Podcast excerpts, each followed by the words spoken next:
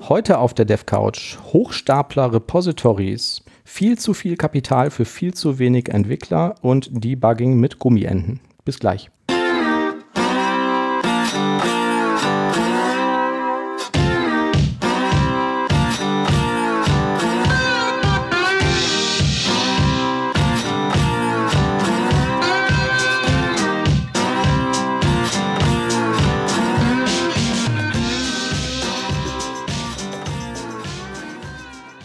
Hallo Thomas. Hallo Manuel. Schönen guten Tag. Wir sind heute zu zweit auf der DevCouch. Ja, immerhin, nach langer Zeit wieder. Stimmt, genau. Lange Sommerpause gehabt. Ja, ja, ja. Also normalerweise versuchen wir das ja alle zwei Wochen zu machen, so grob. Und ich habe jetzt lange nicht mehr in die Statistiken geguckt. Ich glaube, effektiv waren wir mal bei 19 Tagen oder so, wo wir es dann wirklich geschafft haben. Aber jetzt hat es aus verschiedensten guten Gründen allerdings äh, häufiger leider nicht geklappt. Ja. Ja, dafür sind wir heute wieder da und der Oliver ist äh, im Urlaub. ja. Hattest du denn ein schönes Wochenende, Manuel? Ich hatte ein schönes Wochenende, ja. Mhm. Und du? Ja. Ich hatte auch ein interessantes Wochenende. Warum? Wir waren am Samstag in der Stadt, in Köln, und ähm, mussten quasi noch äh, aus der Apotheke ein Rezept einlösen. Ah ja. Dann sind wir hin und äh, dann haben sie gesagt, okay, haben sie nicht auf Lager, müssen bestellen, wir können das irgendwie am Montag abholen. Mhm. Mussten eine kleine Anzahlung machen Mhm. und dann, äh, Hast du mit Bitcoins bezahlt? nee, nicht mit Bitcoins bezahlt. Aber stellt sich raus, am Montag war plötzlich eine Geiselnahme am Kölner Hauptbahnhof Ach ja, der Seehofer. und ausgerechnet genau in der Apotheke dann, äh, wo wir das Rezept eigentlich abholen wollten. Wie? Da war die Geiselnahme. Genau, also Ach, in der Apotheke am Hauptbahnhof. Ach krass. Und jetzt die Frage, das ist jetzt wohl erstmal die Apotheke bis auf weiteres geschlossen. Ähm, ich hatte ihm auf Facebook irgendwie angeschrieben, ob die schon wissen, wann die wieder öffnen. Ja. Und habe dann Meldungen bekommen, die können erst heute im Laufe des Tages, also am, heute ist Dienstag quasi, ähm, irgendwann rein und dann müssen sie sich erstmal angucken, was da für Schäden sind. Okay. Weil die sind ja, wenn da ein SEK-Einsatzteam war, die haben irgendwelche Blendgranaten da reingeworfen und Und vielleicht noch ein paar Kopfmesstabletten mitgehen lassen. haben den Typen ja auch äh, den, den Geiselnehmer, glaube ich, mehrfach angeschossen und äh, Ich habe das gar nicht mitbekommen. Also ich habe zwar die Überschrift gelesen und habe auch gesehen, ähm, dass es wohl einen offiziellen Twitter-Feed der Polizei Köln gab, den ich bisher noch nicht kannte, die dann irgendwie auch ganz äh, besonnen getwittert haben und die Leute gebeten haben, da jetzt doch kein Livestreaming irgendwie zu machen, wenn sie da in der Nähe sind und so. Ne? Ähm, okay, also wen hat er denn da als Geisel genommen, weißt du das? Also so wie ich das mitbekommen habe, der Typ ist wohl erstmal im McDonalds gewesen beim Hauptbahnhof, hat da irgendeinen Molotow-Cocktail wohl geworfen Bestellt. auf oder au- auf dem Boden oder irgendwo in der Nähe von einer jungen Frau oder von einem Mädchen. Ja. Ähm, die ist wohl dann auch in Brand geraten. Erstmal irgendwie die, die Füße und Scheiße. dann irgendwie bis zur Hüfte, ist dann wie panisch irgendwie rausgelaufen. Ähm, Mhm. Wurde aber zum Glück dann, glaube ich, nur mit leichten Verletzungen äh, ist dann auch davon gekommen. Der Täter selber ist dann wohl aus dem McDonalds raus und dann gegenüber in diese Apotheke und hat da wohl dann, ich glaube, einen von den Angestellten quasi als Geisel noch genommen. Mhm. Und der hatte wohl auch einige Gaskartuschen noch irgendwie dabei, die er wohl scheinbar auch einsetzen wollte. Okay. Oder vielleicht auch in Brand setzen wollte, damit die explodieren. Oh, und ich habe noch schlechte Witze irgendwie über Seehofer äh, getwittert gehabt, als ich diese Überschrift mit Geiselnahme gelesen habe. Oh, okay. Meinst du, weil er die Bayernwahl verloren hat? Ja, genau. Ich dachte, das wär, er hätte sich jetzt da irgendwie in, in Köln verschanzt.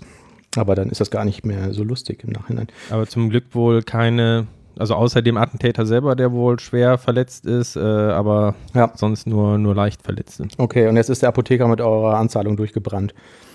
Genau, Wahrscheinlich bin mal Frechheit, gespannt. ja. Äh, Ja, mein. Wochenende war nicht so. Aber ist jetzt auch nicht so, wo man unbedingt drüber nachdenkt, dass man da vielleicht sein Rezept lieber doch nicht in der Apotheke lässt, weil die ja irgendwie wegen einem Attentat geschlossen werden könnte. Normaler, äh, glücklicherweise nicht. Nee, stimmt, genau.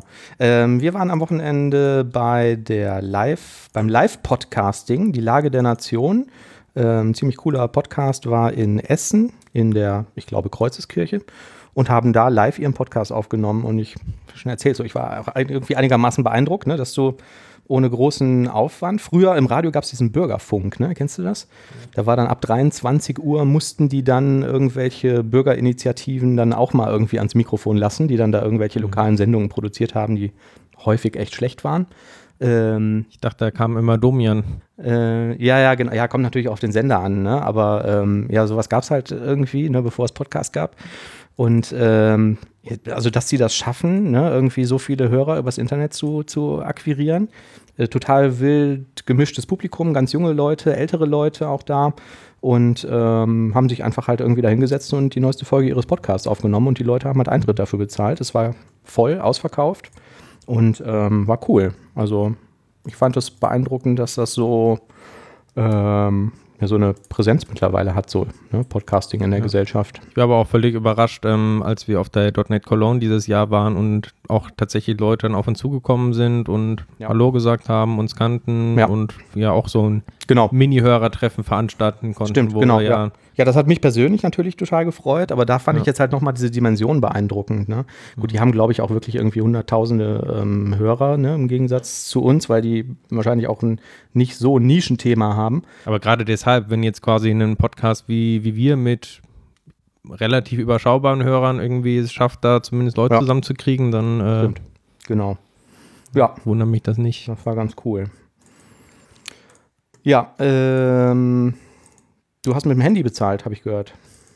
Ja, äh, ich weiß nicht, ob du es gelesen hattest. Irgendwann, ich glaube, letzte Woche oder vorletzte Woche ähm, gab es so einen ähm, News, dass jetzt Google Pay in Deutschland auch über PayPal wohl eine Vereinbarung getroffen hat. Ich habe die Überschrift gelesen und habe mir dann gedacht, ich kenne nichts, was man mit, wo man mit Google Pay bezahlen kann. Also was, was macht man denn damit? Oder ist das, so, das äh, generell kontaktloses Zahlen? Genau, eigentlich kannst du überall, wo du mit einer kontaktlosen Kreditkarte zahlen kannst, kannst du auch mit Google Pay zahlen. Du musst halt nur so ein NFC-fähiges Handy haben. Ja, okay. Und ich habe es tatsächlich beim Bäcker äh, ausprobiert, also mit 1,30 Euro äh, irgendwie bezahlt dann mit Google Pay über PayPal, über die Bank dann. Da würde mich jetzt mal die Kostenstruktur irgendwie genau, interessieren. Nicht, wie, wie, viel, Prozent beim noch irgendwie ankam. Wahrscheinlich genau. musste der noch draufzahlen, ja, aber 5 Euro Transaktionsgebühr. Interessant. Also hat relativ problemlos funktioniert. Mhm. Ich habe es dann ein paar Tage später bei, das, genau bei Ikea, glaube ich, versucht. Da hat es nicht funktioniert, aber ich weiß noch nicht, ob die allgemein vielleicht keine Kreditkarten genommen haben, sondern nur EC. Ja. Meine Bank hat jetzt ihr ähm, Webinterface umgestellt ähm, auf eine neue Version und hat in dem Zuge ganz viele Features von der alten Online-Banking-Software entfernt. Die gibt es einfach in der neuen nicht mehr. Was mir Ende des Monats für die Buchhaltung immer Kopfzerbrechen bereitet, weil man zum Beispiel nicht sagen kann, zeig mir mal alle Umsätze des letzten Monats von diesem Konto inklusive Betreff beim Export. Mhm. Das war vorher total easy. Dann konntest du das PDF runterladen. Das können die jetzt einfach nicht mehr. Und dann habe ich da so ein paar Support-Tickets eröffnet und nach echt ziemlich langer Zeit haben die sich auch gemeldet und quasi nur gesagt, ja, da musst du halt irgendwie einen CSV-Export machen, dann musst du das irgendwie über Excel machen und so. Mhm. War ich auch enttäuscht drüber. Und die haben auch eine Android-App, deswegen fällt mir das gerade ein, wo ich auch mal dieses kontaktlose Zahlen eingerichtet habe, aber ich konnte es noch nie irgendwo benutzen. Ich stand mal an einem Automaten, wo mir dieser Automat in der, in der Benutzeroberfläche quasi gesagt hat, du kannst jetzt kontaktlos zahlen. Da habe ich gedacht, geil. Und habe das Gerät davor gehalten und nochmal und nochmal. Und dann kam irgendwie so ein Techniker da von der Seite an und sagte, äh, ja, das geht noch nicht, das wird erst in der nächsten Woche freigeschaltet. Ja. Also das äh, kontaktlose Zahlen mit der normalen Kreditkarte ähm, mache ich mittlerweile fast nur noch. Das finde ich super bequem, gerade weil man ja unter 20 Euro oder sowas das äh, ohne PIN auch machen kann. So, das kann ich machen mit einer besonderen Kreditkarte. Ja, wenn du dieses Wi-Fi-Symbol quasi da drauf hast. Ja. Dann kann die das. Ich gucke mal gerade auf äh, meinen zahlreichen Kreditkarten. Hier ist, ist das das Symbol? Das ja, ist weiße, genau. genau. Ja. Mhm. Ach ja. Ja, habe ich noch nie gemacht. Das ist auch da die, die Amazon? Äh, das ist die Amazon-Karte, genau, ja. Ist das die neue mit Prime? Mm, ich habe Prime und habe unabhängig davon, ähm, als ich mich damals selbstständig gemacht habe, wollte ich eine zweite Visa-Karte haben, einfach um irgendwie Geschäftliches und Privates besser trennen zu können. Und diese Amazon-Karte benutze ich fast nur für geschäftliche Ausgaben. Ähm, und habe jetzt seit letzter Woche kriegst du die kostenlos, ne? Du kriegst sie kostenlos und du kriegst irgendwie 3% Cashback statt Genau. 2%. Und bisher war es irgendwie 2%, ne? Und das konntest du dann wieder mit den Gebühren verrechnen. Also ich glaube, bezahlen musste ich noch nie was ähm, dafür, aber meine normale private Karte hat nicht so ein Wi-Fi-Symbol, dann wird das wahrscheinlich nicht funktionieren. Aber das müsste dann wiederum über diese App gehen ähm, von der Bank. Im Prinzip geht es mit dem Handy eigentlich genauso. Du hältst das Handy nur dran, musst auch nichts bestätigen, wenn es unter 20 Euro sind und Ja. zahlst damit auch dann kontaktlos. Ja. Und sonst musst du halt das irgendwie noch entsperren, wenn es mehr ist. Ich habe mehrfach im Laden nachgefragt, wenn ich bezahlen musste, ob das geht. Und die haben bei mir ganz häufig gesagt, nee, geht, geht nicht. Mhm. Kann das Lesegerät nicht. Ja, wobei ich auch glaube, viele wissen das einfach nicht. Also, das, als ich das erste Mal mit der Kreditkarte irgendwie drahtlos äh, bezahlt habe, muss ich den Verkäufern das auch irgendwie erklären. Nee, halt einfach mal dran. Ja. Ja, Mhm. kann ich mir auch gut vorstellen. Klar, das kommt wahrscheinlich auch nicht so häufig vor. Ne? Ja, ansonsten Ansonsten, hatte ich gesagt, war ich ja im Urlaub. mhm. Äh, New York hauptsächlich. Das war schon, Amerika-Rundreise. Genau, spannendes Thema. Auch ein bisschen Niagara-Fälle, Washington, Ja. quasi Rundreise. Ich fand schon irgendwie bemerkenswert, äh, wie viel man dann plötzlich in irgendwelchen Filmen und Serien dann irgendwie wieder erkennt irgendwie. Und Ja. da bin ich doch gewesen. Das Warst geht- du schon mal in New York? Ich war noch nicht in New York, nee. Ich hatte, ähm, wir haben es ja gerade schon darüber unterhalten, auch irgendwie gesagt, ich habe so irgendwie dieses Vorurteil, wenn ich New York so in Filmen sehe, da sehe ich halt immer Hochhäuser und Straßen und Taxis und Stau und irgendwie Cafés auf den Ecken. Und ähm, ich weiß aber auch, weil immer, wenn ich mit Freunden darüber rede, dass die sagen, nee, das wäre irgendwie total vielseitig und du kannst ja auch irgendwie in den Central Park gehen und es ist ja total grün und dann, was weiß ich, hast du irgendwelche Sportstadien, wo dauernd irgendwas los ist und so, ne? Also, ähm, ja, vielleicht muss ich mal hin, aber War schon beeindruckend und ein bisschen bedrückend, als wir das erste Mal tatsächlich dann nach äh, Manhattan, also ins, ins Zentrum quasi, Mhm. ähm, mit der U-Bahn gefahren sind, sind dann aus der U-Bahn-Station quasi hochgegangen und dann kommst du in die Straße und du hast wirklich diese riesigen Hochhäuser um dich drumherum, ne? Und also, das kennst du hier aus Europa schon nicht, ne? Mhm. Diesen, was du gerade sagtest mit diesen Filmen, das habe ich oft, wenn ich in Berlin bin, in irgendwelchen Seitenstraßen, in so Alleen oder so. Weil ja diese ganzen, wenn ich irgendwie als Kind dann mal mit äh, Papa Fernseh geguckt habe oder so, dann waren das ja häufig so Serien, also deutsche Serien, die wurden ja irgendwie alle in Berlin gedreht damals. In West-Berlin. Ne? Dann, keine Ahnung, hier diese ganzen Manfred Krug-Dinger, hier äh, Liebling Kreuzberg und so. Und ähm, ich denke dann immer, wenn ich in diese Straßen so reingucke, ach krass, so genau wie damals im Fernsehen. Ne? Aber ich denke mal, so ist das in New York äh, vom Effekt her wahrscheinlich auch. Ja, was ich absolut empfehlen kann, also außer den Niagara-Fällen, die wir gesehen haben, ähm, ist, wir waren auch kurz in Washington und sind da in das äh, Space und Aviation Museum von Smithsonian Mhm. Institute Ach, cool. gegangen. Ja, ja. Und das ist echt super, weil die haben Ja. ähm, halt von dem gesamten Raumschiffprogramm und auch irgendwie von den allerersten Fluggeräten, äh, die es so weltweit gibt, wirklich Originale dann halt überall Ja. im Museum stehen. Ja, ne? Und du kommst da umsonst rein, du kriegst äh, kostenlos die Führung und sowas, kannst dir alles angucken, Mhm. kriegst Hintergrundinfos. Ist einfach genial gemacht. Äh, Und wir haben wirklich nur dieses eine Museum gesehen, da kannst du eigentlich den ganzen Tag drin verbringen. ja, da würde ich auch gerne rein. Und die haben auch Ja. noch halt andere Museen zu anderen Themen. Ne? Ja. Also es ist Ich bin auch totaler äh, Raumfahrt und vor allen Dingen Mondlandungsfan und gucke mir auch alles an, was es irgendwie darüber gibt und so. Mhm. Bei YouTube gibt es auch immer wieder mehr Zeugs. Die NASA hat damals irgendwie, um den Kongress zu informieren, wahnsinnig viele so Fortschritt-Videos äh, äh, produziert. Ne? Die werden jetzt alle Stück für Stück von der NASA auf YouTube reingestellt, wo einfach mal beschrieben wird, wie funktioniert denn das eigentlich? Ne? Wie fliegt man denn mit so einem Raumschiff zum Mond? Und wie funktioniert so ein Eintritt in die Erdatmosphäre hinterher und so, wo man sich nie im Detail Gedanken darüber macht, wie das eigentlich geht. Ne? Also wie steuert man zum Beispiel so eine Raumkapsel, während die irgendwie durch die, beim Wiedereintritt durch die Atmosphäre rast, fand ich ähm, echt interessant. Und da wird halt auch immer darauf verwiesen, ne? auf dieses äh, Smithsonian heißt es, äh, Museum. Ähm, genau, dass du dir das da auch alles angucken kannst. Oder die ja, ganzen oder auch für die, die Mondlandung, das war ja quasi das, die Sache irgendwie und wo man auch heutzutage immer noch äh, denkt, wie haben die das damals irgendwie geschafft, ne, mit den Ja. primitiven Technologien, wo Genau. man auch gesehen hat, okay, wie die das vorbereitet haben, ne, wo man wirklich im Takt von wenigen Monaten oder einem halben Jahr oder sowas verschiedene ähm, Stufen waren, ne? Und haben dann einmal was hochgeschickt, um dann irgendwie die Manövrierbarkeit irgendwie zu testen, dann vielleicht mal einen Test mit irgendwelchen Lebewesen Genau. und Die hatten ja vorher dieses So Gemini-Programm, Stück wo die genau. erstmal diese Undock-Manöver geübt haben und Ja. so und geguckt haben, geht das überhaupt? Ne? Kann Das überhaupt ein Mensch dann das? alles dann, ja. Ähm, fand ich auch echt beeindruckend. Ich habe so eine Kapsel auch mal in äh, London gesehen, im äh, Technikmuseum. Ähm, ich glaube, das war die von Apollo 8. Und wenn man da so reinguckt, das ist schon irgendwie antike Technik. Ne? Also das äh, sieht das nicht aus wie irgendein Hightech-Ding. Fand ich Mhm. auch ähm, echt beeindruckend, das mal so in live zu sehen. Ja. Ja, Ja, ansonsten ähm, Urlaub haben wir eigentlich alles mit Airbnb gemacht, hat ganz gut geklappt, Mhm. auch günstiger dann als Hotel. Und äh, schön ist, man kann auch Andenken mitnehmen. Wir haben irgendwie beim Koffer auspacken gemerkt, dass wir aus Versehen den Schlüpfer von jemand anderem wohl mitgenommen haben. Ist wohl beim Mhm. Einpacken der, der ganzen Wäsche oder sowas dann untergegangen. Ja schön. Den kannst du vielleicht bei eBay verkaufen. ja, wahrscheinlich. Okay.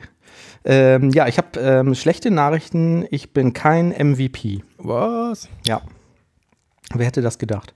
Ähm, und zwar gibt es auf unserer Homepage devcouch.de, da gibt es irgendwo oben so einen Link, da steht irgendwie mithelfen, wo wir irgendwie sagen, ja, gibt uns doch mal 5-Sterne-Bewertungen bei iTunes und erzählt irgendwie Leuten davon und so, ne, dass man irgendwie mehr Hörer bekommt. Außerdem ist da ein Link, wo man mich als MVP vorschlagen kann bei Microsoft, was einfach so eine Auszeichnung ist, wo man irgendwie dann auf irgendeiner Microsoft-Seite steht, wenn man irgendwas für die Community macht.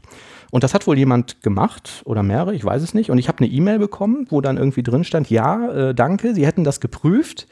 Und leider könnten sie das aber nicht machen, weil ähm, sie nicht sehen, wo das irgendeine Auswirkung auf die .NET-Community hätte. Und ich müsste irgendwie bei .NET User Group sprechen, um irgendwie als, äh, als MVP anerkannt zu werden. Was ich jetzt persönlich ein bisschen merkwürdig finde, weil wenn ich zu so einer .NET User Group gehe und erzähle da was über Entity Framework, dann hören das vielleicht irgendwie zehn Leute oder so, die da sitzen. Und wenn wir hier einen Podcast machen, dann hören das vielleicht 2000 Leute oder so. Also ähm, ich habe aber auch gesehen, dass die da gar keine Kategorie haben für sowas wie Podcasts oder irgendwelche Videoproduktionen oder so. Fand ich ähm, schade. ich habe jetzt auch nicht darauf geantwortet. Das war halt irgendwie wirklich von irgendeiner Microsoft-Mitarbeiterin eine E-Mail, die Aber das die wohl haben bearbeitet. irgendwie verstanden, dass du da einen Podcast machst? Ich glaube, die haben das nicht verstanden. Oder haben die einfach deine Person gegoogelt und haben dann gesagt, okay, keine Ahnung, was der Typ so macht. Das weiß ich nicht. Keine Ahnung. Ich weiß jetzt auch nicht, ähm, wie das da, äh, wer das da äh, ähm, gemacht hat und was der da eingetragen hat. Aber ähm, es, es kann ja noch werden. Also, ähm, wenn ihr das hört und gerade vorm Rechner sitzt, geht doch mal auf devcouch.de, klickt oben auf Helfen und da gibt es einen Link zur MVP-Nominierung und da könnt ihr doch mal den Thomas und mich eintragen. Ich glaube, da füllt man so ein paar Fragen aus irgendwie. Was macht er denn? Ne? Wo hat das denn irgendwie Auswirkungen auf die Community? Und ich meine, wenn wir keine Auswirkungen auf die Community haben, ich weiß es nicht. Auf jeden Fall, ja, habe ich einfach meine Mails aufgemacht und war ein bisschen enttäuscht, obwohl ich da gar nichts mit zu tun hatte. Ähm, die letzte Folge ist jetzt schon ein paar Wochen her. Da haben wir unter anderem äh, gesagt, dass Dark Themes tagsüber in einer hellen Umgebung jetzt aus ergonomischen Gründen nicht dolle sind, aber der Trend irgendwie dahin geht. Ähm, und ich war total überrascht, dass das Feedback auf diese Folge, weil ich dachte, das wäre irgendwie ein kontroverses Thema, war ausnahmslos positiv. Also da gibt es so ein paar Kommentare, wo alle Leute sagen, ja, finde ich auch. Und ich hatte früher immer Dark Themes und habe das dann irgendwie umgestellt und ist irgendwie, irgendwie viel besser und so. Das fand ich merkwürdig. Ich hätte jetzt irgendwie mit ganz viel Widerspruch gerechnet und irgendwie gedacht, da kommt jetzt irgendwie, was seid ihr denn für Idioten? Das hat mich ein bisschen überrascht. Ähm, ich habe noch zwei Sachen vergessen bei der letzten Folge, das wollte ich eigentlich noch kurz gesagt haben bezüglich irgendwie, wie gut kann man das auf dem Display erkennen. Ich habe mir irgendwann so ein Kalibrierungsgerät gekauft, ein Kolorimeter. Und ähm, das klebt man sich auf seinen Monitor, startet eine Software und der ähm, profiliert das Gerät. Das heißt, der zeigt verschiedene Rottöne an, dann misst dieses Gerät die, äh, den tatsächlichen Rotton, der abgegeben wird und erzeugt dir so ein Profil, was du in Windows laden kannst, damit die, ähm, damit die Farbtreue halt höher ist. Und ähm, die machen aber auch eine Kalibrierung und sagen dir halt, ähm, dass du wirklich deinen Monitor hardwaremäßig umstellen sollst. Und was mich da richtig ähm, beeindruckt hat, war, ich habe dieses Ding da drauf gemacht, diese Software gestartet und dann sagt als erstes die Software, dein Monitor ist zu hell, mach den mal dunkler. Und dann habe ich da halt auf diese Brightness geklickt und habe die mal von 100 auf 80 gestellt und dann sagte der, mm -mm, zu hell. Hm. Dann habe ich das auf 60 gestellt, nein, zu hell. Und dann ging das so lange weiter, bis ich bei 30 Prozent war von der Helligkeit. Und sagte er, ja, jetzt wäre es richtig eingestellt. Und dann kommen irgendwie diese RGB-Settings und so, die du auch nochmal justieren musst. Und das ist schon ein paar Jahre her. Und seitdem mache ich das häufig, dass ich irgendwie, wenn ich ein neues Display habe oder so, das erstmal so auf 50 Prozent mindestens runterregle. Und ähm, ist tatsächlich viel, viel angenehmer. Wäre also vielleicht mal eine Option für zu Hause, das einfach mal auszuprobieren. Es dauert so fünf Minuten, bis man sich dran gewöhnt hat, aber der Kontrast ist super. Man wird nicht so angeschrien von dem Weiß. Und ähm, ich finde das sehr, sehr angenehm. Und es macht auch die Farbwiedergabe besser. Ähm, Weil ich spontan gedacht hätte, wenn man so tief runter geht, dass man dann gar nicht mehr so viel Kontrast wahrnimmt. Also klar, das Schwarz ist natürlich schwärzer, aber dafür ist das Weiß auch nicht mehr dann so weiß, oder? Ähm, ja, also ich kann es auch nicht genau sagen, woran das liegt, ne? also was da für ein Effekt hinterliegt, aber ähm, ich merke auch, wenn das, wenn das Display nicht so hell ist, dass die Farbwiedergabe einfach besser ist. Ich mhm. weiß nicht, warum das so ist, also was dahinter liegt. Ähm, so, und das zweite Thema, was ich noch vergessen hatte, Dark Themes machen natürlich eventuell Sinn, wenn du ein OLED-Display hast, wo dann nur die aktiven Pixel selbst leuchten und du nicht so ein Backlight hast, dann kannst du natürlich damit echt äh, Strom sparen auf einem Mobilgerät oder so zum Beispiel. Wenn der Hintergrund dann wirklich schwarz ist, weil die Pixel dann halt zum größten Teil aus sind. Aber hast du da irgendwelche konkreten Werte? Also ist wirklich irgendwie nennenswert? Ähm, ich habe jetzt keine konkreten Messwerte, aber der, wenn du jetzt so ein, also jetzt, wenn du ein Telefon hast mit einem OLED-Display und ähm, hast das in Betrieb und machst da irgendwas mit, ist der größte Stromfresser ja in der Regel das Display. Ne, wenn mhm. du das Display irgendwie fünf Tage nicht anmachst, dann hält der Akku ja auch ewig. Und ähm, bei einem OLED ist es tatsächlich so, dass die Pixel, die nicht leuchten, aus sind. Deswegen haben ja viele moderne äh, Handys auch diese Status-LED nicht mehr, sondern haben dann, zeigen die ja hier wie bei meinem gerade irgendwie das so an. Also du siehst einen Text da drauf, genau, bei deinem ist es auch so. Und das braucht halt so gut wie keinen Strom, wenn der Hintergrund schwarz ist. Mhm. Weil die dann wirklich äh, nicht das komplette Backlight einschalten. Da könnte das vielleicht Sinn machen, also vielleicht mal im Chat-Messenger irgendwie ähm, das Ding auf schwarz zu schalten. Sag mal, Thomas, kennst du eigentlich die Synchronic Softcorp? Die was? Synchronis Softcorp. Synchronis, Synchronis. Das ist der Hersteller von Softram 95. Überleg gerade Synchronis, Sack, nee, Acronis kenne ich. Synchronis glaube ich nicht. Nee, die haben auch nichts damit zu tun. Das möchte ich nicht verwechselt wissen. Das flog letztens irgendwie nochmal über den Heise News-Ticker, so nach dem Motto heute vor 20 Jahren. Äh, Synchronis Softcorp hat das Produkt SoftRAM 95 gemacht. Versprochen, äh, Versprechen war, verdoppeln Sie Ihren Arbeitsspeicher und vergrößern Sie Ihre Systemressourcen nahtlos mit SoftRAM 95. Installieren Sie SoftRAM 95 und beschleunigen Sie Windows unverzüglich. Das waren die Zitate der Verpackung. Die konnten mit der Software den Arbeitsspeicher verdoppeln. Genau. Und äh, ein paar Tage nach dem Release gab es dann Warum eine. Warum heute nicht mehr, die Firma? Ja, das, er das erzähle ich dir jetzt. Hm. Weil ein paar Tage nach Release gab es eine kaum beachtete Pressemitteilung, wo die gesagt haben: Ach, übrigens, bei Windows 95 äh, RAM Compression is not being delivered to the operating system. Dem Betriebssystem wird also keine Kompression zur Verfügung gestellt. Ähm, das heißt, die Idee war irgendwie, die können dadurch mehr Speicher zur Verfügung stellen, indem sie irgendwie Inhalte komprimieren, oder? Genau, ja. Und dann haben sie halt hinterher zurückgerudert und gesagt, ja, das heißt zwar SoftRAM 95 und du kannst es zwar unter Windows 95 installieren, aber äh, das mit dieser RAM-Compression funktioniert irgendwie nur bei Windows 3.1. Und dann ist die CT hingegangen als äh, investigatives Medium und hat gesagt, cool, wie funktioniert das denn? Das gucken wir uns mal an und hatten die Bagger irgendwie in Windows dazwischen gehangen, Kernel-Debugging gemacht und hat halt gesagt, okay, dann schreiben wir jetzt einfach mal, also wir, allo, wir, wir äh, allokieren Speicher, schreiben da irgendwas rein und gucken dann mal, was in der Page-File von Windows landet, wenn wir irgendwie den ganzen Speicher vollgeschrieben haben. Und haben rausgefunden, Mist, das ist ja eins zu eins das, was wir da reingeschrieben haben. Da wird ja gar nichts komprimiert. Ähm, und haben dann gesagt, okay, was machen wir jetzt? Dann, das ist halt so ein, so ein Treiber, den äh, disassemblieren wir mal. Und dann stellt sich raus, das, was diese Firma da verkauft hat, kommt aus dem Windows Device Driver Development Kit und ist eigentlich nur äh, so das Basisprojekt, was Microsoft dir mitliefert, wenn du irgendeinen Device-Treiber schreiben willst. Ähm, Der erste Treiber, Pagefile 386, besteht aus rund 2900 Zeilen Quelltext. Und ähm, die sind aber im Wesentlichen die, die bei Microsoft auch schon mit drin sind. Allerdings von den rund 30 Funktionen hat Synchronous fünf verändert. Diese beschäftigen sich vor allem mit dem Auslesen von System-INI-Einträgen. Und die paar Zeilen aktiven Codes, die in Softram stecken, machen nur eins. Wenn der Benutzer eine temporäre Auslagerungsdatei gewählt hat und nur dann, also keine permanente, addieren sie einfach auf den Wert für deren maximale Größe die eingestellte Softram-Größe, die du in der Software einstellen kannst, hinzu. Das ist dann alles. Äh, zusätzlich haben die diesen ganzen Treiber dann noch als Debug und nicht als Release kompiliert. Das ist halt, es arbeitet auch noch ziemlich langsam so, weil der Treiber immer dazwischen hängt. Ja. Und original, also dieses äh, Projekt-Template aus diesem Device Driver Kit und Fälschung unterscheidet sich in 80 Zeilen Assembler-Code. Cool. Äh, kriegst du dann auch kriegst du denn wenigstens irgendwie so vorgegaukelt, als wenn du mehr RAM Ja, hättest? die tun dann so, genau. Da war noch so eine schöne UI dabei und da hat er irgendwie auch so Tachos angezeigt und so, dass das jetzt alles voll super ist bei dir.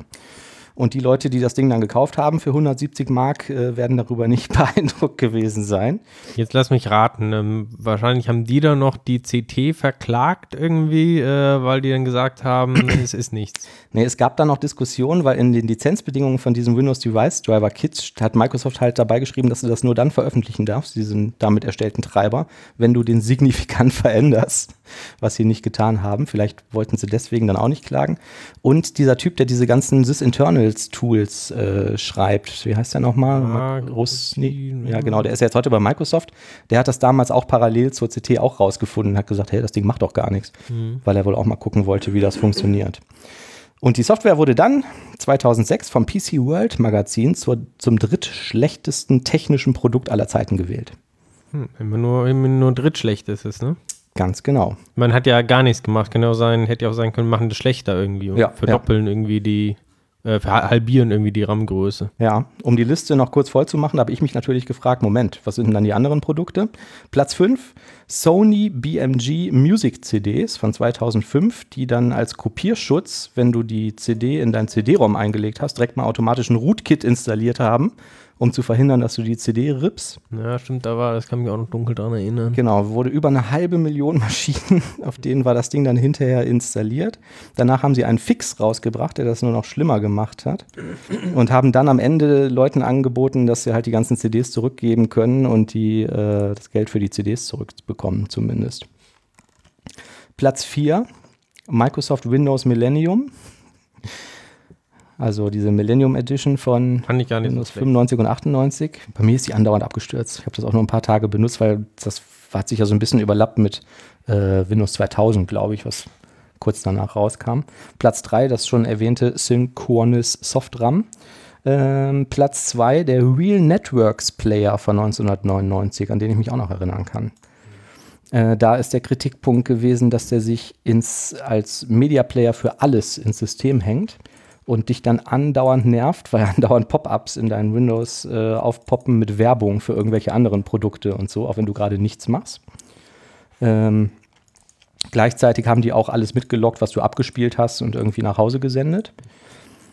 Äh, was wohl auch nicht so gut ankam. Und Platz 1, das ist jetzt halt äh, PC World Magazine, ist irgendwas Amerikanisches, ist America Online. Und die haben gesagt, alles, was die von 89 bis 2006 angeboten haben, wäre katastrophal gewesen, weil wenn man da. Aber so American Online ist doch AOL, oder nicht? AOL, genau. Und da hast du ja diese AOL-Software installiert und das war wohl irgendwie katastrophal. Erstmal war die Software wohl ganz schlimm, ich weiß das nicht, ich habe das nie benutzt. Ähm, und die hatten wohl in den USA auch das Problem, dass es sehr, sehr schwer war, äh, den Vertrag zu kündigen, wenn man einmal irgendwie einen AOL-Account gehabt hat. Ich weiß nur, die waren immer in der Stadt und haben gratis diese CDs verteilt.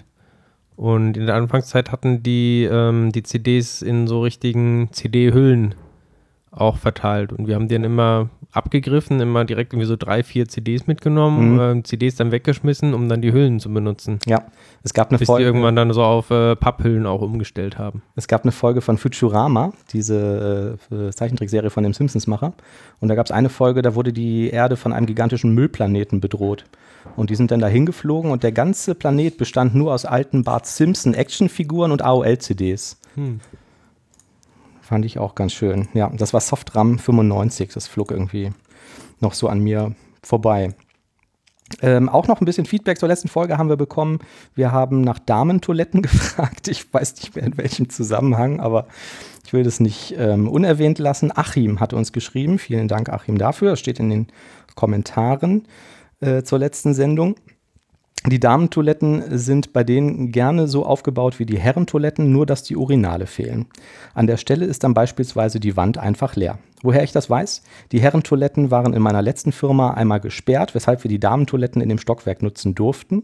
Und an meinem jetzigen Arbeitsplatz bin ich leicht überarbeitet, einfach durch die falsche Tür gegangen und angesichts der fehlenden Urinale hat es dann aber schnell gemerkt. Haben die dann quasi gegen die leere Wand gepinkelt oder wie? Hat sie die dann benutzen müssen? das Wenn da keine Urinale stand? Ja, stimmt eigentlich. Was macht man denn dann? Weiß ich auch nicht. Das hat Achim nicht geschrieben. Achim, vielleicht kannst du das nochmal nachliefern, was dann äh, passiert ist. Ja, fand ich auf jeden Fall nett, irgendwie dann doch noch dieses Feedback zu bekommen. Ähm, Geschenke wollte ich eigentlich mitbringen ähm, aus dem Urlaub in Holland. Weißt du, was Rubber Duck Debugging ist? Nee, keine Ahnung. Ähm, ich habe, ähm, ja, ich habe das jetzt leider zu Hause vergessen, mache ich das nächste Mal, wenn der Oliver dabei ist. Ähm, also jeder kennt das irgendwie, du sitzt vor, vor, der, vor irgendeiner Software und findest den Fehler nicht. Und guckst da drauf und guckst da drauf und siehst es einfach nicht, was da schief läuft, obwohl irgendwas ganz Offensichtliches sein muss. Und dann sagst du irgendwie, ey, äh, Thomas, komm mal, komm mal kurz rüber, guck mal gerade eben mit, ne? Ich habe das und das Problem und ich mache das und das und dann mache ich ach und ach und in dem Moment siehst du es. Mhm. Ne? Also einfach nur dadurch, dass ich es dir jetzt erklärt habe, ähm, ist mir dann aufgefallen, wo eigentlich das Problem liegen muss. Und äh, da haben schlaue Leute herausgefunden, dass das genau der gleiche Effekt ist, wenn du so eine kleine Gummibadeente nimmst und stellst die neben dich und lässt sie mit auf den Monitor gucken und erklärst das dieser Gummiente ganz genau. Weil du auch dann den Fehler selber entdeckst. Ne? Du Kann musst es dir wirklich nur. ich stelle es mir nur schwierig im Büroalltag vor, dass man da nicht so komisch angeguckt Ja, das stimmt. Auf jeden Fall habe ich jetzt einen Sack von diesen Gummienten äh, gekauft und habe die äh, schon im Kollegenkreis äh, verschenkt. Und für euch habe ich auch noch welche. Das bei uns ganz lustig war in der Firma, als jeder irgendwie so eine Gummiente auf dem Schreibtisch stehen hat und ab und zu auch mit der die redet. irgendwie da im 100er-Pack im Angebot? Ja, oder? genau, ja. Okay. Mhm, ja. Aber die sind trotzdem sehr schön. Und vielleicht kann man es auch mit in die Badewanne nehmen oder so. Ähm, ja, bringe ich beim nächsten Mal mit. Dann seid ihr auch, ähm, könnt ihr einfach viel besser Software debuggen. Wubberduck Debugging, gibt sogar einen Wikipedia-Artikel drüber. Ähm, nächste Frage, Hochstapler-Syndrom. Schon mal gehört? Habe ich schon mal gehört. Ich habe gehört, dass sehr, sehr viele, in, gerade Entwickler, wohl drunter leiden. Ja. Also irgendwie fühlen sich als Hochstapler, deswegen Hochstapler-Syndrom, dass sie also sagen, äh, ich habe eigentlich keine Ahnung von dem ganzen Ja, Zeug, was ich ja, hier mache. ja. Und äh, Genau. alle anderen irgendwie tun so, als wenn die Ahnung haben. Äh, Ja. Aber ich habe irgendwie Ja, deswegen fand ich das auch so sympathisch, weil ich mich da total schnell drin wiedergefunden habe. Ähm, Scott Hanselman hat irgendein Buch empfohlen, das hieß, glaube ich, auch The Imposter's Handbook. Und dieses Hochstapler-Syndrom nennt man im Englischen auch Imposter-Syndrom. Und ähm, er hat das dann auch so beschrieben, dass er heute teilweise noch in Meetings sitzt und ähm, er sagt halt, er hätte kein, keine Informatik studiert und da sitzen dann teilweise Leute drin, wo er sich denkt, boah, die sind viel cleverer als ich. Ich habe überhaupt keine Ahnung, wovon die jetzt eigentlich gerade sprechen und sagt dann, steht er auch manchmal auf und tut irgendwie so, als müsste er gerade auf die Toilette gehen oder so und hofft dann, dass sie das, das Thema gewechselt haben, wenn er wieder zurückkommt oder so, weil er da einfach nicht mitreden kann. Und sagt halt generell so, wäre das einfach dieses, dieses ähm, Phänomen, dass man, was weiß ich so, du hast vielleicht schon zehnmal eine irgendeine produktive WPF-Anwendung geschrieben und denkst dir aber, eigentlich kann ich das überhaupt nicht. Ich habe überhaupt keine Ahnung, wie das so wirklich im Detail funktioniert und so, ne? Und klar habe ich das schon häufiger gemacht, aber ich habe einfach Glück gehabt, dass das funktioniert hat und eigentlich bin ich ein Hochstapler und kenne mich damit gar nicht aus. Ich kenne das auch sehr gut. Also ähm, ich habe auch oft irgendwie das Gefühl, wenn ich mir irgendwie, wenn ich mal wieder irgendein verrücktes Feature im Entity Framework finde, so dass ich mit, da habe ich mir noch nie Gedanken drüber gemacht, warum. Das ist alles nur Zufall, dass das vorher alles funktioniert hat oder so. Also ich hatte zum Glück irgendwie noch nicht damit so zu kämpfen. Mir geht es manchmal so irgendwie, dass ich vielleicht bei äh, Diskussionen, wenn wirklich mal ein Thema irgendwie ansteht, wo ich nicht so wirklich Ahnung habe, dass mir schwer fällt, das dann irgendwie zuzugeben und zu sagen, nö, kenne ich nicht oder keine Ahnung, irgendwie so, ne? Eher in dem Ja. Rahmen so. Aber jetzt nicht so, dass ich komplett gesagt hätte, nee, äh, irgendwie Hochstapler. dieses Buch, um das es dann geht, ähm, dieses Imposters Handbook, ähm, habe ich jetzt gekauft, habe ich noch nicht gelesen. Also ich habe jetzt irgendwie nur das, ein paar Vorworte gelesen.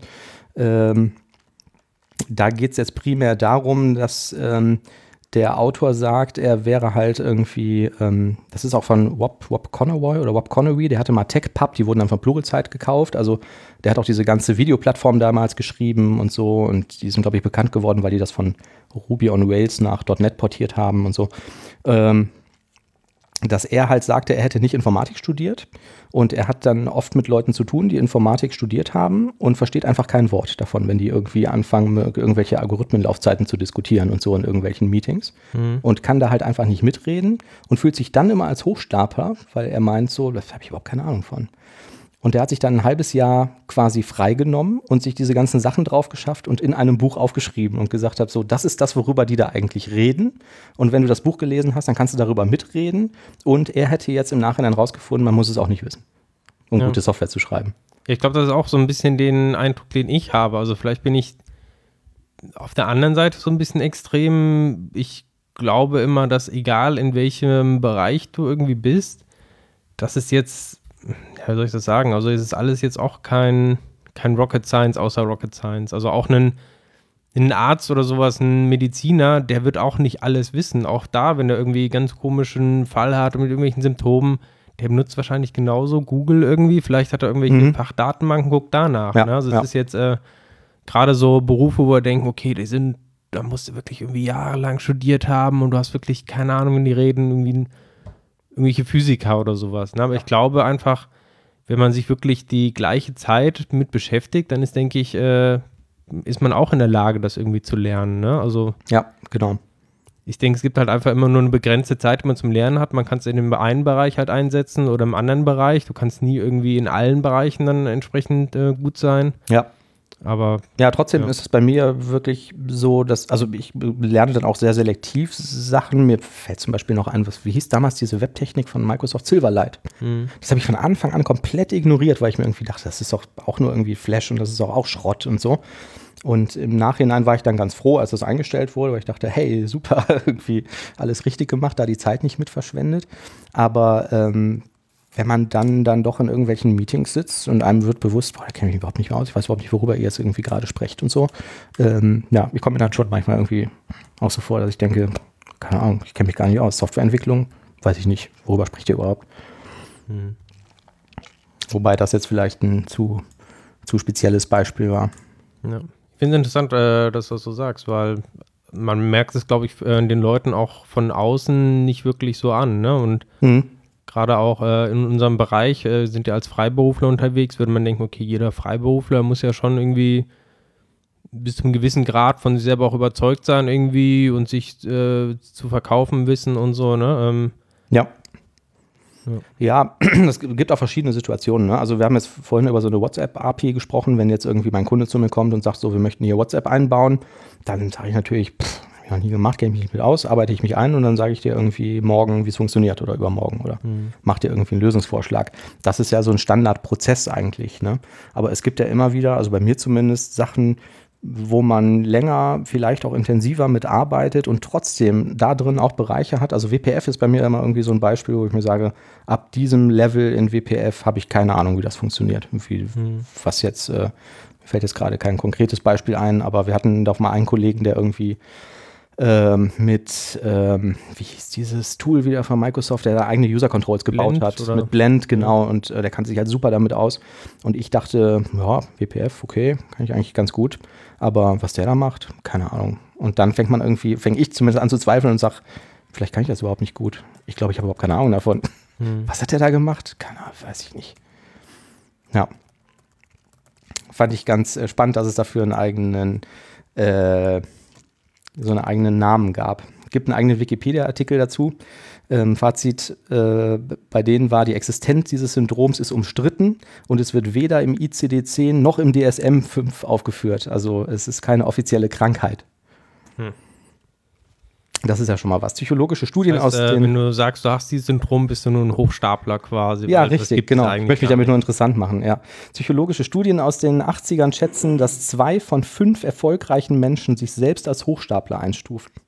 Andere Studien gehen davon aus, dass 70 Prozent aller Menschen sich unter bestimmten Umständen oder Zeiten als Hochstapler fühlen. Würde mich interessieren, ob das tatsächlich ähm, um so eine höhere Position man hat, das tatsächlich häufiger auftritt. Könnte ich mir tatsächlich vorstellen, ne? wenn jetzt, Ja. die Mann, du bist jetzt irgendwie Manager von einem Milliarden Dollar Umsatzkonzern oder Da sowas. kann ich mir ähm, das wahnsinnig gut vorstellen. Also da könnte ich mir zumindest für mich dann schon vorstellen, dass ich sage, eigentlich, ich habe doch auch keine Ahnung also von dem Scheiß. Ne? Also ich kann das doch genauso gut jetzt irgendwie machen wie ja, und gerade da, wenn wir so wie der Manager Praktikant bist, nebenan. Also. Ja, und du hast irgendwie 50 Hierarchieebenen unter dir. Du kannst ja eigentlich maximal irgendwie zwei Stufen nach unten noch Ahnung haben. Mhm. Aber spätestens da hast du doch überhaupt keine Ahnung mehr davon, was die Menschen da eigentlich machen. Und wir hatten ja auch in unserem letzten oder vorletzten Podcast auch gelernt, irgendwie, dass es ja äh, die Beförderungspraxis ja dazu führt, dass es eigentlich nur inkompetente Manager gibt. Das heißt, da könnte es ja auch sein, dass die zu Recht dann irgendwie dieses Symptom haben. Ja. So, und genau deswegen, ähm, wir haben ja vorhin auch über Fotografie gesprochen und da sagt man auch, wenn du irgendwie anfängst, dich bewusst mit Fotografie zu beschäftigen, dann gibt es so eine Phase, wo du nur noch scheiß Fotos machst. Weil du irgendwie alles in Frage stellst und total verkopft da dran gehst und so, ne? Und wenn man das überwunden hätte, dann wäre man ein guter Fotograf, wenn man dann hinterher wieder gute Bilder macht. Und ich hatte jetzt neulich diesen Effekt, da wollte ich eigentlich, jetzt schade, dass Oliver nicht mehr da ist, dann müssen wir es zu zweit machen, über äh, Repositories sprechen. Also äh, erstmal generell, was hältst du von generischen Repositories? Auch wenn ich Repository meine, dann äh, sage, dann verwende ich das in der Regel mit Entity Framework dahinter. Ja. Das ist irgendwie so ein Thema, was ich mich schon auch sehr oft in der Vergangenheit immer gefragt habe und auch immer mal wieder die Meinung gewechselt habe. Mhm. Ich bin eigentlich heute, würde ich sagen, halte ich nicht so wirklich was von, weil das ist irgendwie nur eine weitere Abstraktion, die man, Von generischen oder generell von Repos? Ich sag mal, generell von Repos bis zum gewissen Grad, aber generische Repos finde ich eigentlich sogar noch schlimmer, weil die sind auf der einen Seite halt eben generisch, sodass sie von der Funktion irgendwie eingeschränkt sind und du kapselst eigentlich nur eine eigentlich schon generische API weg. Also wenn du sowas wie Entity Framework benutzt, dann hast du ja in der Regel einen generischen Zugriff, weil du eben ja allgemein auf alle Arten von Tabellen irgendwie zugreifen kannst. Ja. So, und du machst davor einfach nur eine Schicht, die kann nicht mächtiger sein als Entity Framework selber. Das ist ja Richtig. der limitierende Faktor. Das Ja. heißt, die kann eigentlich nur schlechter sein. Mhm. Und du hast trotzdem auch nicht den Vorteil, den man vielleicht so einem normalen Repository noch zuschreiben kann, dass es halt speziell auf die Domäne irgendwie zugeschnitten ist. Ja. Das heißt, der einzige Grundargument, warum man so ein generisches Repo überhaupt verwenden sollte, wäre ja, dass du irgendwie im Nachhinein noch irgendwie deine Datenzugriffsschicht irgendwie austauschen kannst. Richtig. Aber auch Ja. da wäre die Frage, wenn es eh irgendwie relativ generisch ist, dann hast du wahrscheinlich auch keinen Vorteil davon, wenn du es irgendwie austauscht, weil du willst es ja irgendwie austauschen, um neue Features irgendwie zu haben, die du aber eh nicht nutzt. Ja. Also um sowas zu machen wie Get, Save, Update oder sowas, ähm, Mhm. kann ich wahrscheinlich mit, mit jedem dann machen. Mhm. Ähm, und wahrscheinlich habe ich diese generischen Repos ja auch nochmal im Einsatz dann nochmal irgendwie abstrahiert über eben nicht generische Repos. Also, dass ich vielleicht nochmal eine Schicht, nochmal eine Datenzugriffsschicht darüber mache, wo ich dann tatsächlich domainspezifisch nochmal gewisse Funktionen implementiere. Genau. Das heißt, ich Vielleicht dann, noch aus verschiedenen Repos zusammen sogar oder so. Ja. Ne? Und dann habe ich nachher so viele Schichten, bis ich dann wirklich an der Datenbank bin. Und Ja. ich glaube, in den seltensten Fällen lohnt sich das wirklich. Mhm. Bin ich da Okay. persönlich nicht so ein Fan von. Ja. Ich Also- könnte auch argumentieren, eigentlich hat man ja durch Entity Framework genau so eine relativ neutrale, abstrakte Schicht irgendwie. Ne? Und dadurch, dass du auch verschiedene Provider unterstützt, irgendwie letztendlich für die Datenbank, ähm, kannst du auch deine Datenbank selber zumindest austauschen. Mhm. Und es ist halt vielleicht auch momentan so der, der Standard, den man auch nicht unbedingt so ändern würde. Das stimmt. Also äh, bei mir ist es so, bei generischen Repos bin ich für mich persönlich noch einigermaßen sicher, dass ich sage, das benutze ich eigentlich nicht und das brauche ich nicht, aus den gleichen Gründen, die du auch genannt hast, dass der Entity Framework Kontext ist ja im Prinzip schon generisches Repo. Mehr oder weniger. Ne? Und ähm, im Zweifelsfall habe ich da in generischen Repos Features drin, die ich überhaupt nicht brauche. Ne? Also da wäre jetzt irgendwie Yagni das Argument, ne? du brauchst es vielleicht gar nicht, was du da irgendwie reinhackst in diesen spezifischen Kontext. Ähm, ich sehe es aber auch so, dass das nochmal eine Abstraktionsschicht der Datenzugriffsschicht ist.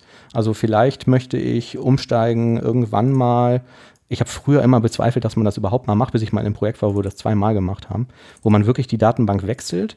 Und bei einem Repository könnte ich ja sogar sagen, ich tausche das jetzt gegen etwas aus, was Entity Framework gar nicht supportet.